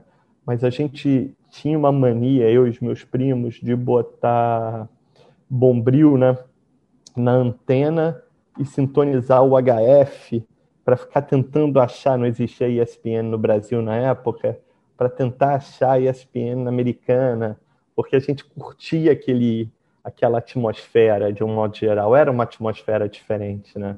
Eu sempre amei muito esporte. E aí Cara, quando eu vi a possibilidade de trabalhar no PAN dentro dessa área, com um esporte que eu gostava muito, que era o polo aquático, eu falei, caramba, que, que legal. E o polo aquático era meio que o patinho feio ali do, do, do grupo de arenas que, que, eram, que ele estava pertencendo, né? Porque era um grupo que tinha o Maracanãzinho, Maracanã, o Júlio Delamare, que era onde tinha o, o polo aquático, e o Newton Santos, que era a inauguração dele com atletismo. Então, na verdade, ninguém estava olhando para o polo aquático. E isso foi ótimo, porque no final das contas deu para a gente ficar tranquilamente desenvolvendo um trabalho sem que ninguém quisesse falar muito, né? Tipo, de fora, ninguém vinha. Então, assim, eu juntava com o cara da, da federação e falava, ah, qual, o que, que você gostaria de fazer, o que, que você gostaria que você nunca fez, conversava com meus locutores, com a minha equipe, a gente foi começando a, a organizar a ideia. E a minha posição normalmente, é, quando é uma competição, eu fico normalmente no, na posição de produtor geral ali. E show caller, né, que na verdade é o cara que comanda tudo, que, que dá a direção do, do evento em si. E aí, na verdade, eu funciono fazendo um, um script, né, um, um guion para todo mundo, e esse script, na verdade, é minuto a minuto, porque a gente está coordenado com televisão, com todas as áreas, né, vídeo, luz, música, e a gente vai coordenando e vai executando tudo minuto por minuto, e as coisas vão acontecendo. O Júlio Delamare começou vazio, sem quase ninguém no PAN, e era engraçado porque as pessoas, você começava a ver da rampa do, do Maracanã, dava para ver o Júlio Delamare, e as pessoas parando ali e assistindo da rampa do Maracanã o jogo do Júlio Delamare. Até que de repente começou a ter mais gente, mais gente, mais gente, mais gente, e a arena ficou lotada, começou a ficar lotada todos os dias. E aí foi um resultado muito bom ali, foi bem legal. Eu lembro do, do antigo presidente da CBDA, o Ari Graça, não, Ari Graça não, desculpa, Ari Graça era do vôlei, Quaraci Nunes, da, que era da CBDA, ele vindo um dia, gostaria de falar com o responsável aqui, eu, ah, sou eu, desculpa, ele, tá tudo bem? Ele, não, tá tudo bem, porque assim, eu gasto normalmente duas, três vezes mais para fazer um, um evento aqui, tenho que trazer, trago banda, trago tudo, e eu nunca tinha tido um resultado tão legal como esse teu, que não tem nada de especial, na verdade, porque a gente, de novo, também não era o centro de custo. Então, é, o dinheiro todo que as pessoas tinham era alocado para outros lugares, né? o nosso trabalho ali com gráfico, com as músicas, era muito criação nossa, da equipe toda em si, trabalhando, pensando em como desenvolver. E, e foi bem legal, foi, foi um trabalho que eu tenho muito carinho.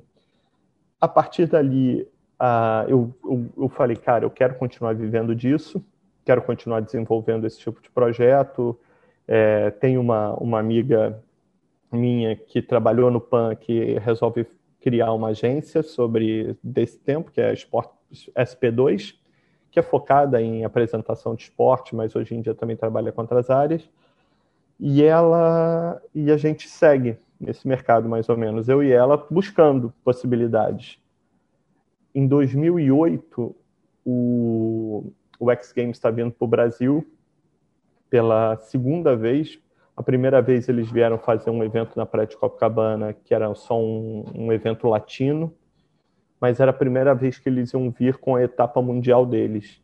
E aí, essa minha chefa dos Estados Unidos, que já tinha voltado para os Estados Unidos, eles perguntam para ela se ela tinha alguém para indicar. Ela tinha sido a pessoa que tinha começado a, o X Games no, nos Estados Unidos, né? E ela me indica. Ela fala, cara, esse, chama esse cara, ele trabalhou muito bem no polo aquático, o Marco. E aí eu faço, em 2008, o X Games com a ESPN, o escritório de eventos da ESPN em Los Angeles. É, não tinha nenhum contato com a ESPN do Brasil, era só tudo contato com a ESPN de fora. E foi muito louco, porque era um outro nível de, de evento. Porque o nível de interação, quando você pega num evento dos Estados Unidos, ele é um nível muito, muito, muito acima do que a gente normalmente fez ou faz ainda no Brasil. Mas muito porque lá é tão importante a interação da televisão com o evento que tudo literalmente corre em paralelo, com um sabendo o que, que o outro vai fazer o tempo todo.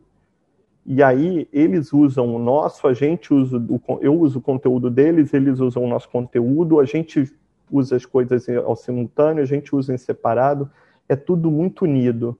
Em um paralelo disso com o Brasil, para dar um exemplo, é que uma vez eu lembro de um evento de vôlei que veio uma produtora da Globo.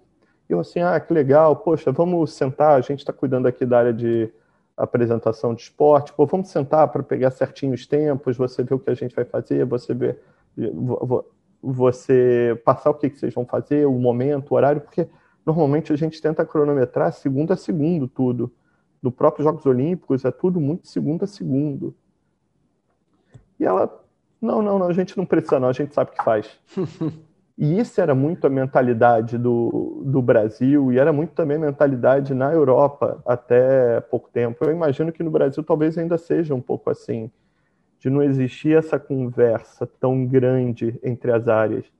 E aí acaba que você tem projetos perdidos, né? A transmissão ela é focada no dela, o, a apresentação de esporte está focada, sabe-se lá Deus no quê, e o teu produto final em si, ele pode até ter atendido ali a emissora e ao patrocinador, no sentido de que assim, a, a agência, né, mais do que ao patrocinador, porque a agência vai falar assim, ó, eu tinha uma inserção comercial aqui e foi.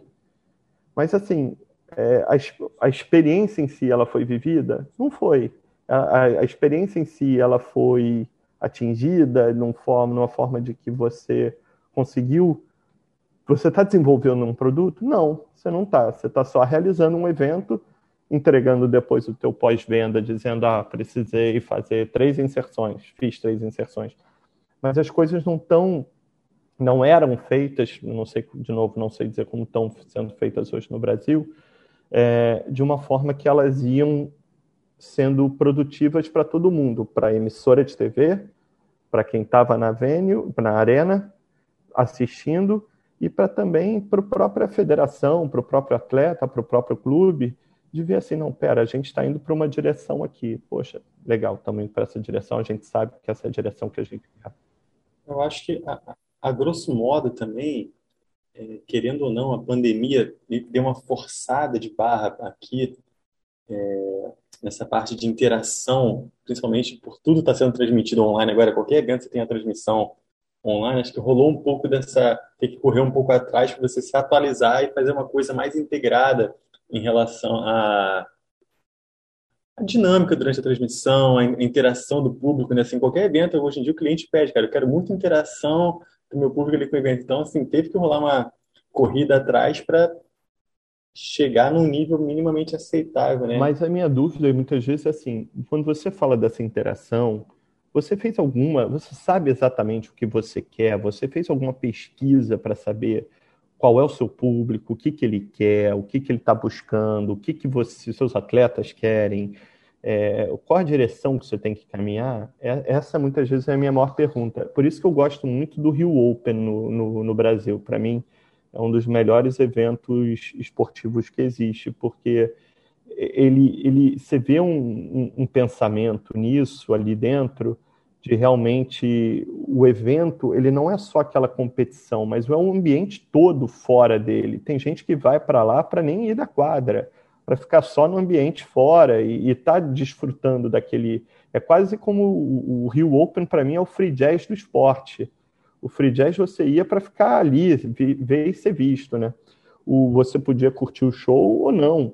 O, o Rio Open, para mim, ele tem isso. Embora eu, eu, seja a favor de você focar na competição e no atleta, o Rio Open foca também muito nisso, mas o, o eles sabem muito bem quem é o público deles. Né? E isso eu acho muito legal. E a transmissão deles, muitas vezes, está muito conectada a, a, a WTA ou a, w, ou a Federação de Tênis, ou seja, porque eles têm um canal próprio de transmissão internacional, que é uma coisa que facilita muito hoje em dia você vê o, a Fórmula 1, ela tem a geradora própria dela de transmissão, os Jogos Olímpicos tem uma geração própria de televisão, a própria Liga das Nações de Vôlei Hoje em dia ela tem também uma parceria para uma geração própria de imagens. Isso ajuda você começar a unificar um pouco mais a mensagem que você está mandando, né? E isso começa a vir junto quando, quando a gente fala, quando o Claudinho falou desse circo, né, que eu estou vivendo, ele é real, porque na verdade você começa a viajar unificando um pouco a mensagem sem excluir a, a, característica de cada lugar. Você vai continuar mantendo a característica. Poxa, eu estou na Grécia. Pô, na Grécia o público é insano. Eles fazem lá, jogam fumaça no, dentro do ginásio e acaba a partida em um segundo. E aí depois você tem que esperar, sei lá, 30 minutos e aí volta depois a partida de novo. Isso você não vai conseguir mudar culturalmente tudo, porque você quer manter algumas características do, do país mas ao mesmo tempo você tem que manter um padrão de qualidade que seja profissional, né? Que a pessoa vá e tenha um, um, uma experiência boa, não só ali, mas também dentro de casa, né? Tipo, o cara que está assistindo, ele olhar. O que me incomoda muitas vezes, e eu acho que está realmente mudando, uma outra coisa que me incomoda muitas vezes é que você olhava para alguns lugares no, no, de esporte coletivo, principalmente no Brasil, e parecia que eles estavam jogando, parecia não, eles estavam jogando num lugar que provavelmente eu no dia anterior tinha alugado para bater uma jogar uma pelada. E isso é, isso é complicado, né? Como é que você vai vender que você está é, tá num alto nível se na verdade está todo mundo jogando num lugar que você que não joga nada está jogando também? É verdade.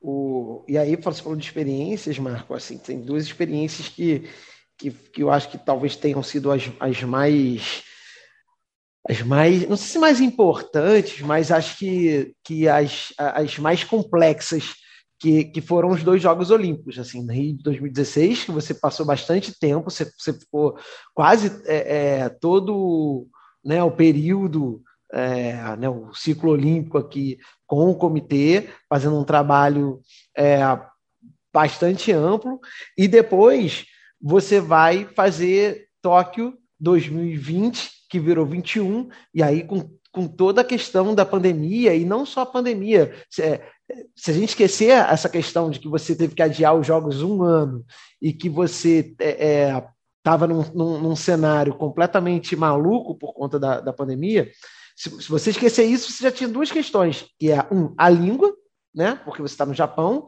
é, por mais que você tenha o inglês, etc., mas é, é, é, há um primeiro choque, e outro, que é também a questão cultural, né? Tipo, cara, o Japão tem, tem, tem, tem, tem questões, a gente está falando de uma cultura completamente diferente, da, da comida, a forma que você dá bom dia, é, quais são os, os, principais desafios e, e talvez as, uh, o, o que, que você destaca dessas, dois, desses dois, dessas duas experiências com a Olimpíada, Rio 2016 e Tóquio 2020?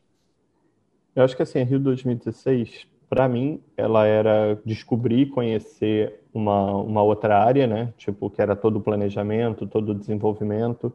Hoje em dia eu te falo que eu acho que o Brasil, ele deve ter, ele tem uma, um, um grupo de pessoas qualificado para fazer eventos mundiais é, fora da minha área, inclusive, em todas as áreas, por conta de tudo que a gente planejou. A Rio 2016, cara, ela, em termos de equipe, do staff dela, ela, é, ela deixou muito legado para eventos de grande porte mundial. É, isso você vê porque tinham bastante brasileiro, tem bastante brasileiro hoje em dia em todos os, todos os eventos esportivos. É, e ali foi um planejamento muito grande, era uma novidade, era você realizar aquilo no Brasil, eram todo, também todos os conflitos, de, é, de, tudo para você conseguir fazer, executar as coisas, as dificuldades que você tinha. É, mas, de certa forma, como a tua língua e a tua cultura eram as mesmas do país, as coisas mais ou menos andavam lado a lado. É, quando eu chego no Japão, eu já tinha morado no Azerbaijão, morado, morado na Espanha, morado no Peru e passado por uma porrada de países, né? Também fazendo evento esportivo. Então, na verdade, é, eu já imaginava que ia ter um choque cultural grande. Eu acho que uma das coisas que faz ser um choque cultural maior no Japão foi o fato de que a gente trabalhava numa empresa que ali, naquele caso, era do governo. É, a empresa da Tóquio é, 2020, ela era com muita gente do governo japonês. Então, assim, se o mercado japonês ele já é culturalmente diferente, quando você ainda pega uma empresa do governo japonês, ela é, passa a ser muito formal em muitas coisas. E aí você entra lá é, nesse mercado que culturalmente já é distinto e você ainda está envolvido em coisas que envolvem o governo, todos os processos burocráticos e tudo, ele, ele, ele se torna um desafio bem complexo. E o que ajudava muito era, na verdade, os expatriados, né? os outros que também estavam naquela situação, que se ajudam muito. Mas o Japão, como país, é um país maravilhoso. Não, não tenho nenhum problema com relação ao Japão como país. Mas o trabalho em si, culturalmente, é um processo de adaptação que você tem. Né? É, um exemplo simples é você numa reunião, normalmente no Brasil, você no Brasil não, mas quase no mundo inteiro, você vai falando e vai trocando ideias, todo mundo ao mesmo quase que ao mesmo tempo, né? Um está falando, o outro já emenda logo, o outro no Japão não. No Japão você fala, tá todo mundo calado. Aí de repente você para de falar, existe um sei lá, uns, uma pausa dramática aí de uns dois segundos, e aí alguém começa a falar. Eu acho que muito pela questão de respeito, muito também por conta da construção gramatical deles, e, e isso, isso também, e também muito pelo, de novo, essa questão do respeito lá, não só na, na questão de deixar o outro falar, mas também na questão de hierarquias e tudo, né? É, para a gente era um desafio muito grande. E também a, a forma para eles resolverem um problema ela, ela é construindo um castelinho. O que pode ser o correto, não estou dizendo que não é o correto não. Em outros países, no Brasil, nos Estados Unidos, nós vemos dessa forma, dessa forma, dessa forma ou dessa outra forma. E aí, no, no Japão, e aí, nos Estados Unidos, no Brasil ou no Ocidente, você fala assim: ah, vamos com essa forma daqui. É, quais são os riscos? Ah, esses, esses, esses, esses. Ah, então tá, esse aqui tem o menos risco, então tá, a gente tem que entregar isso, vamos entregar, vamos lá. Vamos com essa alternativa 3. No Japão, você nunca vai tomar essa decisão na primeira reunião, você nunca vai tomar essa decisão na segunda reunião, você vai precisar de algumas reuniões para decidir uma coisa que muitas vezes você olha e fala, gente, isso é muito simples. Mas é a forma deles de trabalhar. E você vai tendo que se acostumar com isso. E chega um momento que você se acostuma, você sabe, ok, vamos numa reunião que vai ser puramente para a gente definir que precisamos de uma outra reunião. Que delícia, hein? Agora, pô, para quem viveu as, essas duas Olimpíadas, você acha que a gente ficou devendo muito para o Japão? Ou a gente arrasou e o Japão, e o Japão foi pior que a gente? Olha, é, é difícil de você analisar quando você teve a pandemia, né? Tipo, nesse sentido. É verdade. É complicado.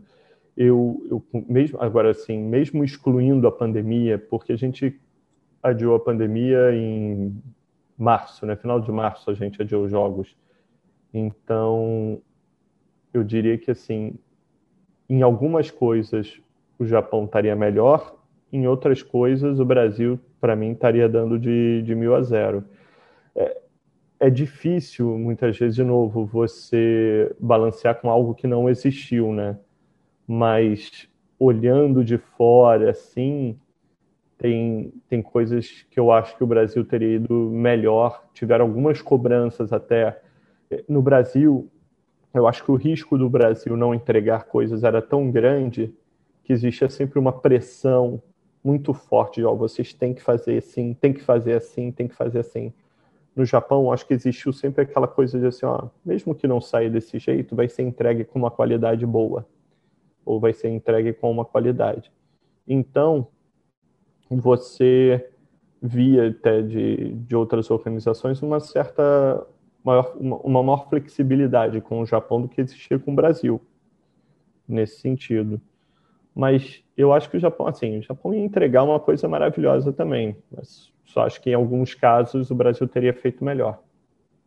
Fez melhor. Às vezes a gente se cobra demais, né? E, mas você eu isso do, assim, próprio, do próprio país ou você diz essa pressão, essa cobrança também vinda do, do, do próprio Comitê Olímpico Internacional? Não, de fora, de, em relação ao Brasil, de fora. Ah, legal. Então, então... E acho que assim, muitas vezes ah. é por risco mesmo, né, Cláudio? Muitas vezes você olhava assim e falava, cara, o Brasil não representa uma confiança tão grande Entendi. como representa o, sei lá, o, o Japão, Sim. nesse sentido. Entendi. E aí eu acho que te dá essa, essa coisa, essa, essa situação de, ah, não, você tem que botar mais pressão ali. Bom, muito bem. Antes da gente ir aqui para os nossos quadros finais, é, eu queria só que você, final, das, final dessa epopeia, que tem muitos detalhes e que a gente pô, falou para caramba, mas, nossa, tem tanta história no meio desse caminho, é, por fim, você chega na China, depois de você ficar dois anos no Japão, aí assim, não, tão legal, agora eu vou para a China. O que, que você está fazendo na China que está aprontando por aí, fora ter é, é, é, produzido um, um bebê? Cara, eu, eu, vou contar da China, mas depois da China eu queria entrar rapidinho na questão do boxe, porque o Claudinho me ajudou muito na, na música do boxe, que eu acho muito muito importante depois de falar. Não, então conta, conta o boxe que é a Olimpíada e depois você fala da China no embalo. O, o boxe, é, eu, eu fiquei produzindo o boxe no, nos Jogos Olímpicos, né? Eu fiz toda a pré-produção de várias arenas, o futebol, o vôlei, o vôlei de praia, o skate, o ciclismo, a ginástica, todos esses eram minhas arenas, mas na hora da competição em si eu fiquei no boxe. Isso em Tóquio. Isso agora em Tóquio. E o, a gente tinha uma, uma ideia de assim, quando chegasse na semifinal, a gente ia pedir para os atletas recomendarem as músicas que eles gostariam de entrar, né? E na verdade foi, são duas situações engraçadas porque o boxe ele nos Jogos Olímpicos ele foi feito por uma força-tarefa do do Comitê Olímpico Internacional que era capitaneada por um brasileiro que é o Breno. É, é, é, por isso que eu falo até, tipo, o Brasil, na verdade, ele deixa um legado de mão de obra para grandes eventos incríveis, com a Copa do Mundo e com os Jogos Olímpicos. É, o Breno, ele estava organizando o boxe, ele bem mal, obviamente, ele conhecia também alguns atletas, e o Ebert, que, que acabou ganhando a medalha de ouro, ele estava lá é, um dia batendo papo com o Breno, e o Breno, a gente tinha desde o início na nossa cabeça, eu sempre tive na cabeça assim, pô, tem, um, tem uma música, um axé music, que é o Jeb Direto, que é, cara, é justamente um do pagodarte, né? gente, eu sempre brincava com o irmão do Breno, que também trabalha no, não, não com boxe, mas que trabalhava no comitê, assim, pô, a gente tem que botar o Jeb Direto, né, pô, vai entrar um atleta brasileiro, tem que ter que a música é assim, é jab direto, jab direto, esquivou, esquivou, cambou, tá tudo certo, alguma coisa certa, alguma coisa assim. Que, que lindo, que lindo esse, que, lindo. que linda letra. E aí uh, o Breno estava conversando com o Herbert, aí o Breno me chamou, falou, ô Marco, vamos botar o jab direto? Aí o Herbert olhou e falou assim, cara, poxa, pode ser uma outra música? Se, se não puder, beleza, vai com o Jeb direto. Mas se puder ser a Madiba do Olodum, porque o Olodum representa muito para mim. Representa o meu o projeto social de onde eu comecei e tudo. E a gente, desde o início, bom, beleza, vamos com Madiba. Madiba dá uma letra bem legal, fala acho que sobre o Nelson Mandela. E, cara, ele entrou com essa música, dançando a música, ganhou a primeira luta, ganhou a segunda, chegou depois, ganhou a terceira e chegou na final, ganha, toca a Madiba toda hora, e a Madiba, na verdade, ela começa, na verdade, a subir muito. As pessoas começam a ouvir a música e começam a, a perguntar que música é essa, da onde vem essa música, ao ponto de você ter no Brasil o Olodum gravando vídeos para o Herbert por conta da música, agradecendo, tendo matérias sobre isso no própria transmissão internacional. Comentam sobre a música. E, e, e, isso é uma das coisas legais quando você trabalha o produto nesse sentido, né, de você trabalhar com carinho e ver exatamente o que, que a pessoa quer, o porquê que ela quer aquilo, como é que você vai desenvolvendo. E mas o caso engraçado foi com a Beatriz, que a Beatriz, que era, foi a medalhista de prata no boxe, ela queria a música da Ludmilla, que agora eu esqueci o nome. Era. Ah, tá. Era o, era, era o Rainha da Favela? É, alguma coisa assim. Deixa eu ver. Eu, eu acho que eu consigo ver isso. e essa música tem uma entrada muito legal. Muito, muito legal mesmo. E só que eu nunca tinha me tocado. A, a, a não sei o que chegou, não é não? A favela chegou? É, a favela chegou, a favela. É. A favela chegou. Ah, tá, é aquela, é isso aí. Eu, é isso aí. E aí, isso aí, essa música eu não, eu não sabia e eu não erro meu de não ter verificado coisa que eu, que eu tinha feito na Madiba, mas eu jurava que da Ludmilla não ia ter esse problema. Na Madiba Favela chegou, desculpa, é isso mesmo. Favela Logo chegou, no início da música tem um sonoro respeita porra. Respeita caralho, respeita caralho. Respeita caralho, eu ainda botei uma versão mais light aqui. Rolou respeita. E assim, começou lá a batida, eu falei, ah, legal, legal, legal. De repente, a menina, tá, acho que ela tava na minha frente na hora do respeita caralho, eu dei um pulo da mesa. O que é isso, gente? e o dela foi na semifinal. Eu falei, gente do céu, mas tem, uma, tem, uma, tem um palavrão no meio dessa música e, e no boxe em vários esportes assim, mas assim no boxe principalmente você pega muito a música e você pega muito o áudio do locutor, né, por conta de anúncio de luta, anúncio de resultado e tudo. Na televisão. Na televisão, é. Você acaba vazando muito isso pro, pro broadcast.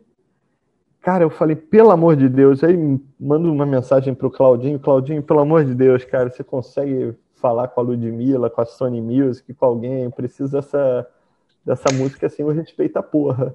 Na verdade é Warner, é Warner. Warner. Aí é eu Warner. assim, cara, Claudinho se mexeu todo, conseguiu, fez.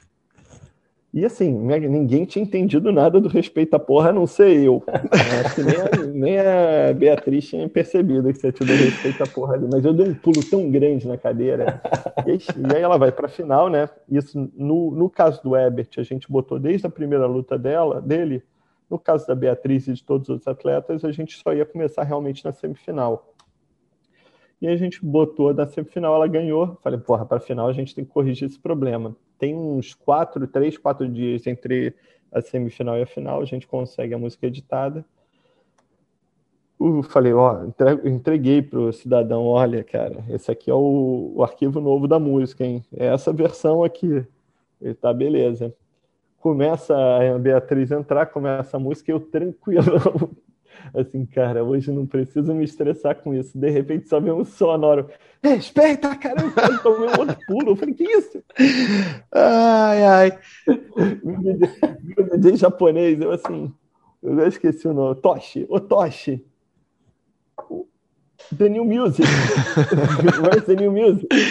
E eu tava em casa, eu assisti, eu assisti, eu falei, cara, porra, porra, não entendi nada, foi na madrugada, né? Eu falei, porra, cara, os caras fizeram a correr aqui, mobilizei as pessoas, mandaram a versão, e, porra, os caras botaram o respeito a caralho de novo lá no Japão. Cara, inacreditável. Cara, foi surreal, porque eu fiquei assim, o rapaz, como é que você não mudou? Ele, caraca, mas errou? Eu falei, não, errou porque entrou mais um palavrão aí de novo, né? Tipo, ninguém aqui entendeu, mas é lá no, Brasil, no, no todo Brasil, mundo entendeu muito bem. Todo, todo, todo, todo, mundo entendeu. E assim, você tinha o boxe é engraçado porque você tem atletas de Rússia, Uzbequistão, é, Filipinas, Polônia. Todo mundo começou a mandar música. E eu assim, cara, como é que eu vou entender se essa música tem problema ou não, né? É verdade. E, assim, a minha galera de background tech, que, que curse words, né, que era ver se verificar se tinha palavrão, não conseguia verificar em música do interior da Rússia, da Filipinas. Aí eu comecei a mandar para os meus. Eu tenho, por conta de fazer evento no mundo todo, você acaba conhecendo, né? Era madrugada eu ligando pra gente na, sei lá, em Belauros. Cara, escuta essa música aqui. Ah, ligava para não sei quem na Polônia. Porra, pelo amor de Deus, preciso que você me escute essa música que a gente vai botar. e aí você vai. E aí, é tipo, tinha uma que falou assim, ó. o cara era do. Acho que ele era da Chechênia, ou ele era de uma região próxima à Chechênia, na Rússia. E aí a letra, de alguma forma, mencionava grupos separatistas, né? Aí a pessoa falou: ó, a letra em palavrão não tem nada, mas ela menciona grupo separatista. Aí você já corta. E aí você vai, você brifa todo era mundo. Tipo, era tipo os raps das antigas que falavam das comunidades, era isso? tipo... Cara, tem, e, e, quando você vai trabalhar num evento assim, tem muita coisa que você tem que evitar de dar problema. Então, assim, eu realmente, quando vou botar uma música que seja mais arriscada, primeiro todo mundo, todos os atletas sabem qual é o perfil. Mas mesmo assim, tem muita gente que ainda tenta colocar alguma música, né? Tinha um cara lá que queria que eu botasse a música do Manny Pacquiao. Sendo que, assim, o Manny Pacquiao também concorria, era ligado à política na Filipinas, né? Então, você, não, cara, não vou botar a música do Manny Pacquiao. É, você tem, por exemplo, um Azerbaijão que você tem que tomar cuidado de nunca botar um, uma música do System of a Down, por exemplo, porque eles têm origem armênia, Armênia e Azerbaijão estão em guerra, e aí isso pode gerar um, um, problema. Então, tem vários detalhezinhos que você sempre tem que estar olhando nesse, nesse sentido. E, e, e, aí você vai filtrando tudo, vai filtrando, e aí você chega nas músicas que dá. Mas o, o Respeita Caralho da, da Ludmilla, para mim, era era uma coisa que eu fiquei assim, porra, o Claudinho trabalhou tanto para ajudar a fazer o respeito a caralho não acontecer. Era o meu momento nas Olimpíadas, cara. Para a minha forma de participar era, era, era suprimir o respeito a caralho, mas não aconteceu. o que importa é que deu tudo certo. E lá no Rio, o, o New Kids acabou que no, no final era muito como televisão, né? Mas ali na verdade foi um pouco de erro do, do cara que estava coordenando o vôlei de praia, que era para mim para ter dado mais espaço para todas as bandas, né? É, porque acabou que não tinha tanto, né? Olha só, de novo, né? Bem lembrado, nas Olimpíadas do Rio 2016, o New Kids com Bernardo, você chegou, a, você chegou aí não? Você não estava, você foi nas apresentações? Não, esse ano eu estava meio afastado, eu acho. É, o Bernardo estava tava pretendendo fazer uma carreira solo, mas que aí não deu certo, ele voltou mas foi justamente nas Olimpíadas quando o New Kid se apresentou nos jogos é, na arena de vôlei de praia na, em Copacabana. O New Kid estava lá marcando presença, através da indicação de Marco Pirangelini. Você vê como é que as coisas são? É... A, a, ideia ali hum. era porque o New Kids ele tocava músicas do mundo inteiro, né? Vamos dizer assim, músicas internacionais, Sim. mas com uma pitada brasileira, o que era uma coisa muito legal pra gente ali, né? Sim. A gente olhava e falava, ah, cara, vai ser bom porque o, a pessoa do exterior pode se identificar também de uma forma mais próxima com aquela música numa outra versão, o que é muito legal. E aí vocês fizeram lá também o Bom Dia, Good Morning América? Isso, foi, foi. Para, para todo o mundo. É, isso é bem legal, esse, esse passa aqui de vez em quando. Você, você tem ideia, né? que é o, o, o Guto, que é guitarrista, e, o Guto é uma enciclopédia da televisão mundial, né?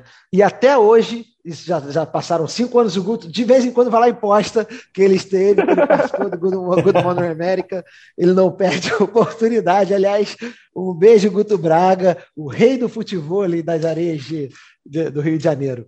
É, Marquinhos, então é o seguinte, China, chegamos à China, onde você está nesse momento, é, a gente espera que, que eles não estejam nos espionando de, depois das, das, barbaridades que nós falamos por aqui.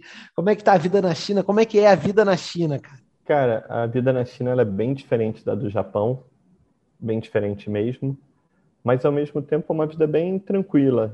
Eu, o, o mais louco aqui na China é o andar de bicicleta, e eu ando de bicicleta para cima e para baixo.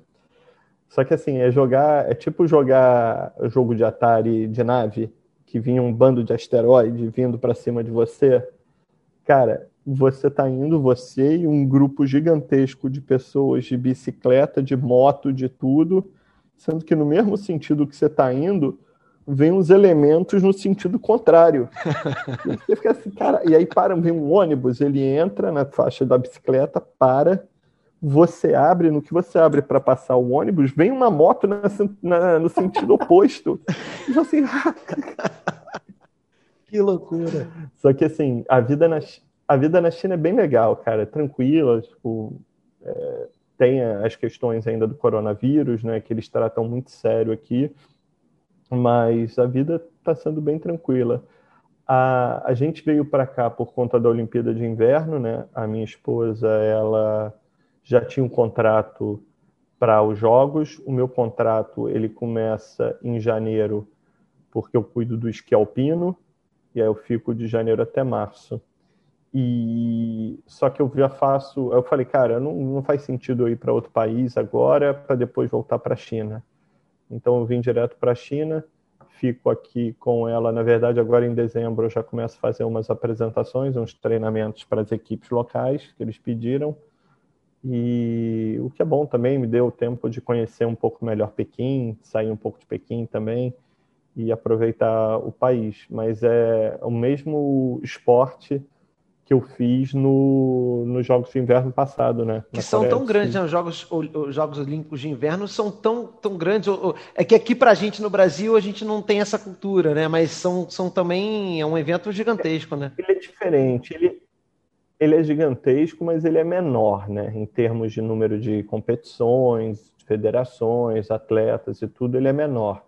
Mas e aí é legal porque eu acho ele um pouco mais leve em termos do que os Jogos Olímpicos. Os Jogos Olímpicos é uma pressão muito grande na hora de realizar. Os Jogos Olímpicos de Inverno têm a pressão, mas ela é um pouco mais leve. Os esportes também são é, mais, vamos dizer assim, você tem uma variedade grande de esporte, mas você tem muito esporte de que, é, que os atletas também são mais descolados, mais tranquilos, snowboard, esqui, que a galera é mais tranquilona também de você lidar. Então a pressão ela é eu sinto a pressão menor aqui no, nas Olimpíadas de Inverno. Muito bem.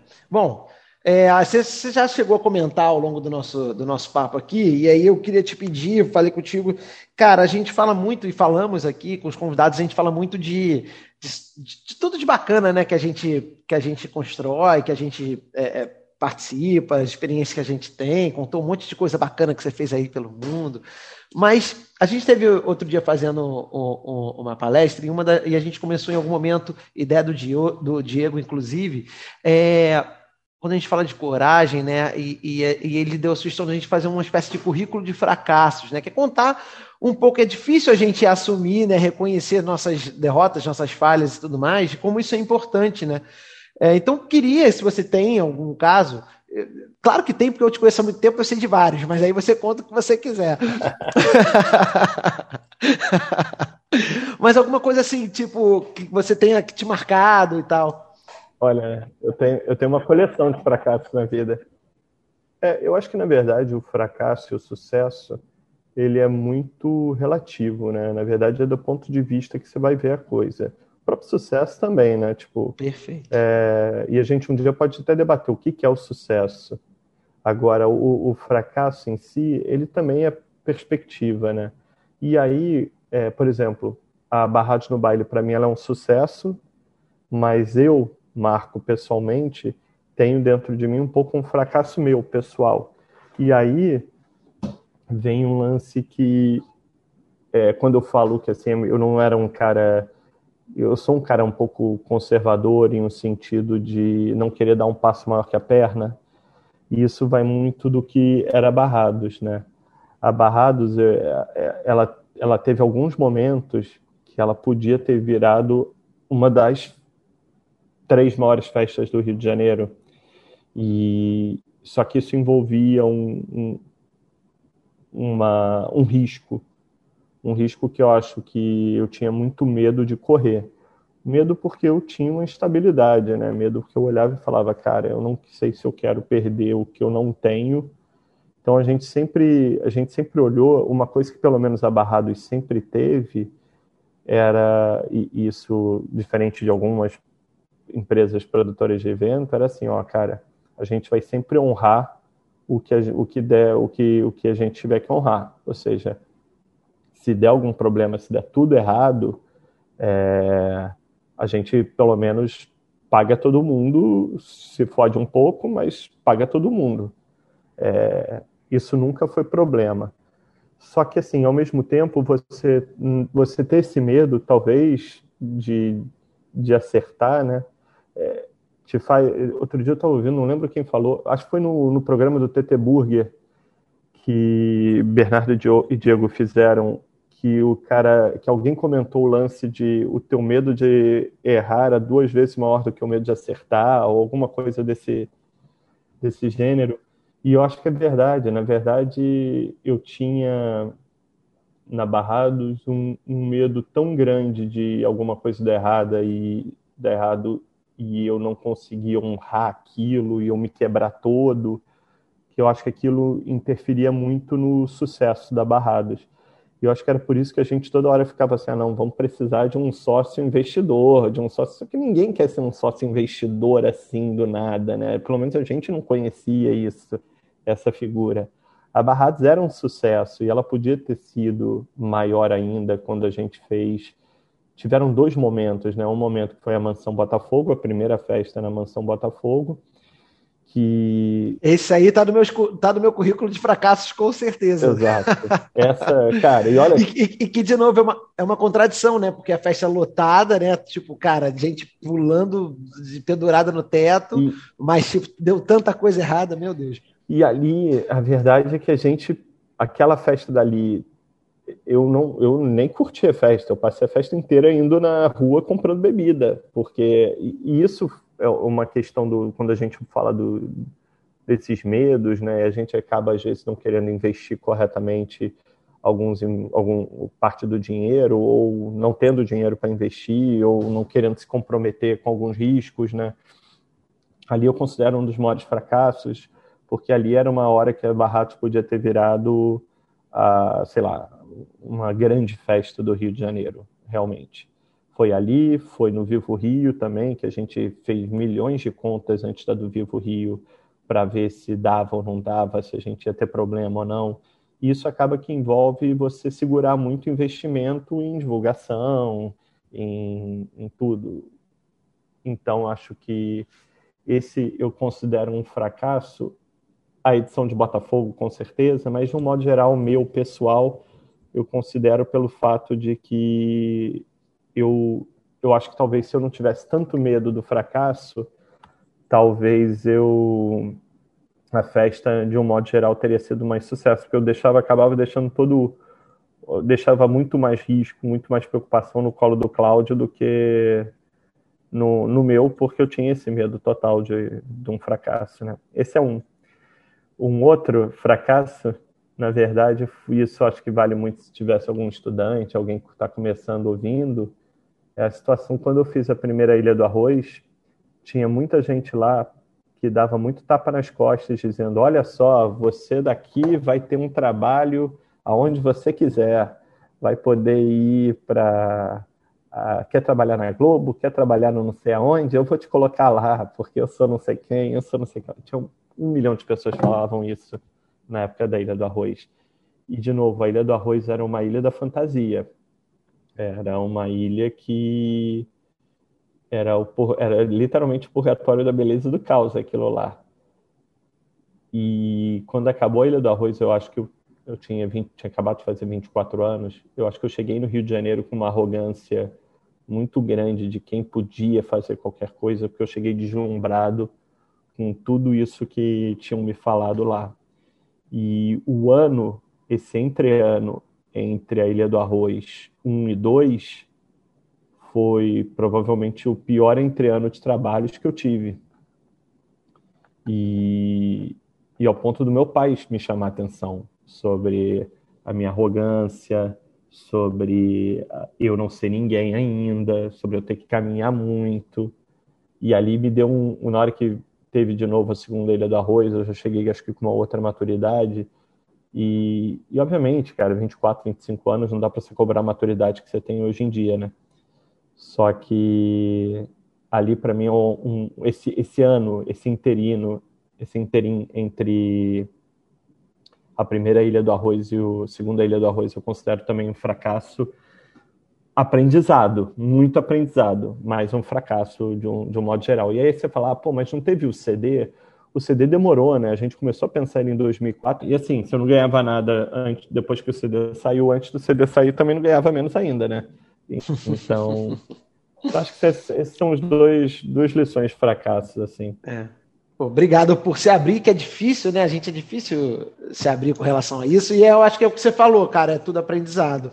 A gente, é, é, fracasso, sucesso, o que, que é isso? Né? Na verdade, às vezes você ganha muito mais com um fracasso, entre aspas, do que do que com um sucesso. E, Cláudio, dentro de um sucesso tem um fracasso, né? Tipo, a Barrados é um sucesso para mim. Uma festa sim, que ficou sim. 10 anos e, e, tudo mais, ela é um sucesso. Ela é um fracasso nesse ponto de vista pessoal meu, tá? Tipo, sim. de uma perspectiva minha sobre mim mesmo. Né? Muito bonito. É, e, e através dela eu conheci o Bernardo, então um sucesso total. Ó, é, bate pronto, agora a gente vai fazer três perguntas para você, você responde de forma objetiva e rápida, sem pensar muita coisa. É, minha primeira pergunta é a seguinte: três coisas que te alimentam criativamente. Histórias, uh, histórias das pessoas, tipo a, a, vida das outras pessoas me alimenta muito criativamente. Uh, a música me alimenta muito criativamente e a leitura, porque quando eu falo da história das outras pessoas, na verdade eu quero dizer que é a troca, né, a conversa. É, ela me alimenta, escutar músicas me alimenta, ler me, me, me, alimenta também bastante. E observar, na verdade, assim, a que mais talvez me alimente seja observar. Eu gosto muito de observar as pessoas, assim, o que, que elas estão fazendo, como elas trabalham, como elas fazem. E eu aprendo muito com isso também. Então vamos tirar, vamos botar quatro aí. Muito bom três dicas para quem quer trabalhar com apresentação de esporte ao redor do mundo? Olha, primeiro vai ter que começar, essa pessoa é do Brasil, né? Começar no Brasil, começar pensando em como esse projeto pode se, pode se desenvolver no Brasil. Existem agências no Brasil, mas ao mesmo tempo também existem muitos espaços que estão começando em federações. Então eu acho que isso daí é um, é um caminho se a pessoa quer trabalhar no mercado esportivo uh, mundial, ela bem ou mal vai ter que começar trabalhando. Se ela não tem condição de sair do país para fazer um curso no exterior, ela pode começar no, para no Brasil mesmo, é, em projetos menores. É, são, são três dicas, né? Desculpa, falei só uma. Quantas você tiver, se tiver só uma também, tá tudo certo. É, eu acho que isso é uma. A segunda parte é criatividade, mas ao mesmo tempo estudo, porque um dos maiores erros para mim que existia no Brasil era das pessoas quererem fazer tudo no achismo e sem estudar o mínimo, né? Estudar o mínimo não só do esporte em si, mas também do público e também da direção que você, que aquilo, qual a direção que você quer seguir nesse caminho, né? Tipo, não dá para você achar que o remo vai ser igual ao triatlon, que vai ser igual ao futebol, que vai ser igual à ginástica. Cada esporte tem uma, uma diferença. Então, que a pessoa ou a empresa ou quem quer que seja, quando vai fazer, que ela faça um estudo, que ela entenda bem quem é o público dela, o que, aonde ela quer chegar. Acho que essas seriam as duas é, dois caminhos e para também quem quer trabalhar com isso, uma outra coisa é trabalhar com comunicação social, é, com televisão e tudo, ou com também com o esporte em si, trabalhando em evento esportivo, principalmente pela falta de profissionalismo que muitas vezes tem, você acaba tendo que fazer um pouco de tudo. Então, ali, pouco a pouco, você pode começar a entrar numa área. Infelizmente, porque eu acho que deveria ser profissionalizado nesse sentido para todos os lados, né? Mas acaba que talvez esse possa ser um caminho para você acabar entrando. Legal. E para finalizar, três ingredientes que não podem faltar no seu liquidificador para fazer a receita da sua vida. Energia positiva, sempre. Ah, é, humildade no sentido de saber escutar as pessoas e saber ter um, uma auto uma autoanálise também muito grande e a última talvez energia positiva, humildade e determinação de falar isso para poder seguir em frente sempre, também entender os seus seus valores. Legal. Da, dos ingredientes do Marco para as dicas do, de liquidificador, Bernardo Solon, compartilhe conosco o que você traz dessa vez. Cara, minha dica é uma plataforma que foi lançada recentemente, agora no início de, de novembro, de uma amiga que se formou comigo lá atrás na faculdade. Ela lançou uma plataforma chamada Sportec.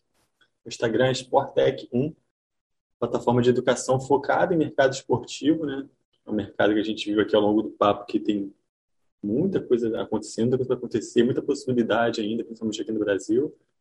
Então, assim, tem vários cursos, assim, estão no início da plataforma, já tem bastante coisa legal rolando, assim, desde gestão e marketing de futebol até curso só de modalidades femininas, curso de gestão de carreira, cobertura de evento, licenciamento, medicina esportiva, curso de gestão de arena, curso com o diretor do Mineirão, assim, tem muita coisa legal lá. Acho que vale um confere, assim, eles ainda estão começando, mas já tem alguns cursos disponíveis bem legais. Sportec 1, o Instagram para dar um confere lá. Legal, vou olhar também. Ó, minha dica é a seguinte: a gente recebeu de presente da turma lá do Grupo Águia, aliás, muitíssimo obrigado e um beijo lá para o Rodrigo, para a Rebeca, para a Agatha, para a Mariana, enfim, para a turma toda. A gente já falou aqui algumas vezes sobre, sobre o, as palestras, sobre os, os, exercícios que a gente fez lá com, com eles sobre criatividade, e eles deram para a gente um livro muito bacana chamado O Caminho do Artista, da Júlia Cameron. Me perdoa, Júlia, não sei se pronuncia exatamente assim o seu sobrenome, mas é O Caminho do Artista, que é um livro muito bacana, que é justamente uma série de exercícios e tal, para você é, é, desbloquear a criatividade. Muito bacana o livro, é, recomendo assim exercícios de, de autoconfiança, tem tudo a ver com o que a gente fala aqui, tem tudo a ver com a palestra, com a palestra que a gente fez. Então, minha dica é essa, eu ainda não terminei, mas já estou compartilhando com vocês o caminho do artista Júlia Cameron. Marco Pierangelini, você é nosso convidado, fica por último, que é o lugar de destaque, assim como na, na cerimônia de premiação do pódio, né? A última medalha é a de ouro. Uh... Você dá a sua última dica, ou dicas, quantas você quiser. Não, então, é, se as pessoas quiserem entender um pouco melhor sobre Sport Presentation, tem um vídeo que o Comitê Olímpico Internacional fez na Rio 2016.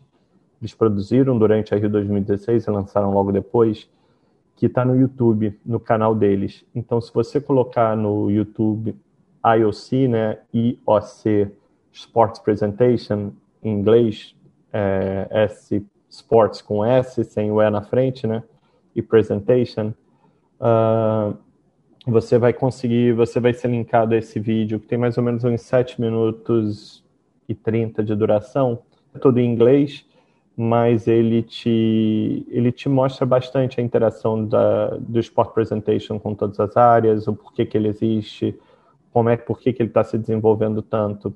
Então, acho que é legal para a galera que quiser dar sequência no, no, nesse entendimento um pouco, talvez possa olhar esse vídeo e, entender um pouquinho mais.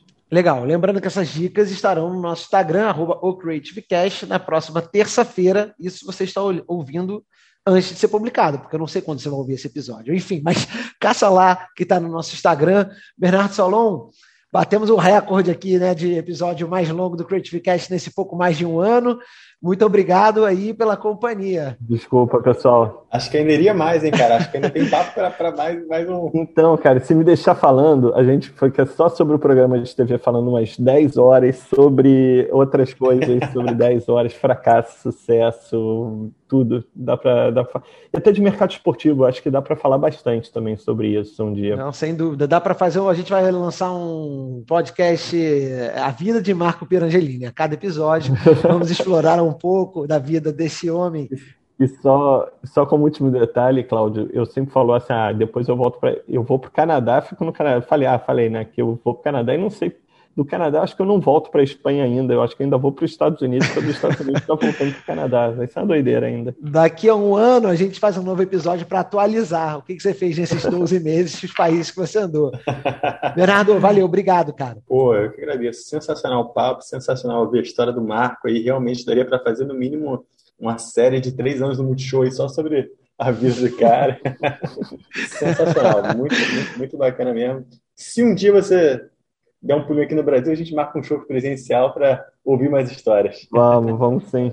Vamos sim, pessoal. Abração, cara. Abração a todos. Marquinho, ó, o Fora de Casa que você fez lá no GNT realmente poderia ser uma, uma série autobiográfica agora. Quem sabe você não, cara, você não prepara aí para os próximos anos. Obrigado, cara, pela, sim, sim, sim. pelo tempo. Eu sei que aí nós estamos num fuso horário invertido, né? Sei que você acordou cedo para falar com a gente, para gravar com a gente. Muitíssimo obrigado. Obrigado por compartilhar um pouco da sua história com a gente. Obrigado por dar um pouquinho do seu tempo para a gente. Foi muito bom. Finalmente, demorou, mas conseguimos gravar. Fiquei aguardando as Olimpíadas do Japão um ano e pouco para poder liberar esse rapaz para ter tempo para gravar com a gente. Obrigado, cara. Valeu, pessoal. Abração. Falou pra caramba o episódio inteiro, agora ficou tímido. Ó, você que está seguindo, você que está ouvindo a gente aí, muitíssimo obrigado também pela companhia. Lembrando sempre que, que lá no arroba no Instagram tem conteúdos incríveis, tem as dicas de liquidificador, tem os novos episódios, segue a gente lá, se conecta com a gente, compartilha, comenta, manda coraçãozinho, faz de tudo com a gente. A gente está nas plataformas de streaming também, onde você pode curtir os nossos episódios. Voltaremos semana que vem com mais um convidado ou um vitamina, não sei, porque esse final de ano está uma loucura e a gente não, a gente está tipo os eventos no Brasil, a gente não está conseguindo se planejar muito bem, mas a gente vai estar, o que é fato, na próxima semana com um novo episódio, tá bom? Eu sou Claudinho Macedo e a gente se encontra por aí. Valeu, um abraço, fui. Creative Cast, sua vitamina de boas ideias. A internet aqui, ela é boa, só que... Ih, caiu. Será que os chineses interceptaram a conexão?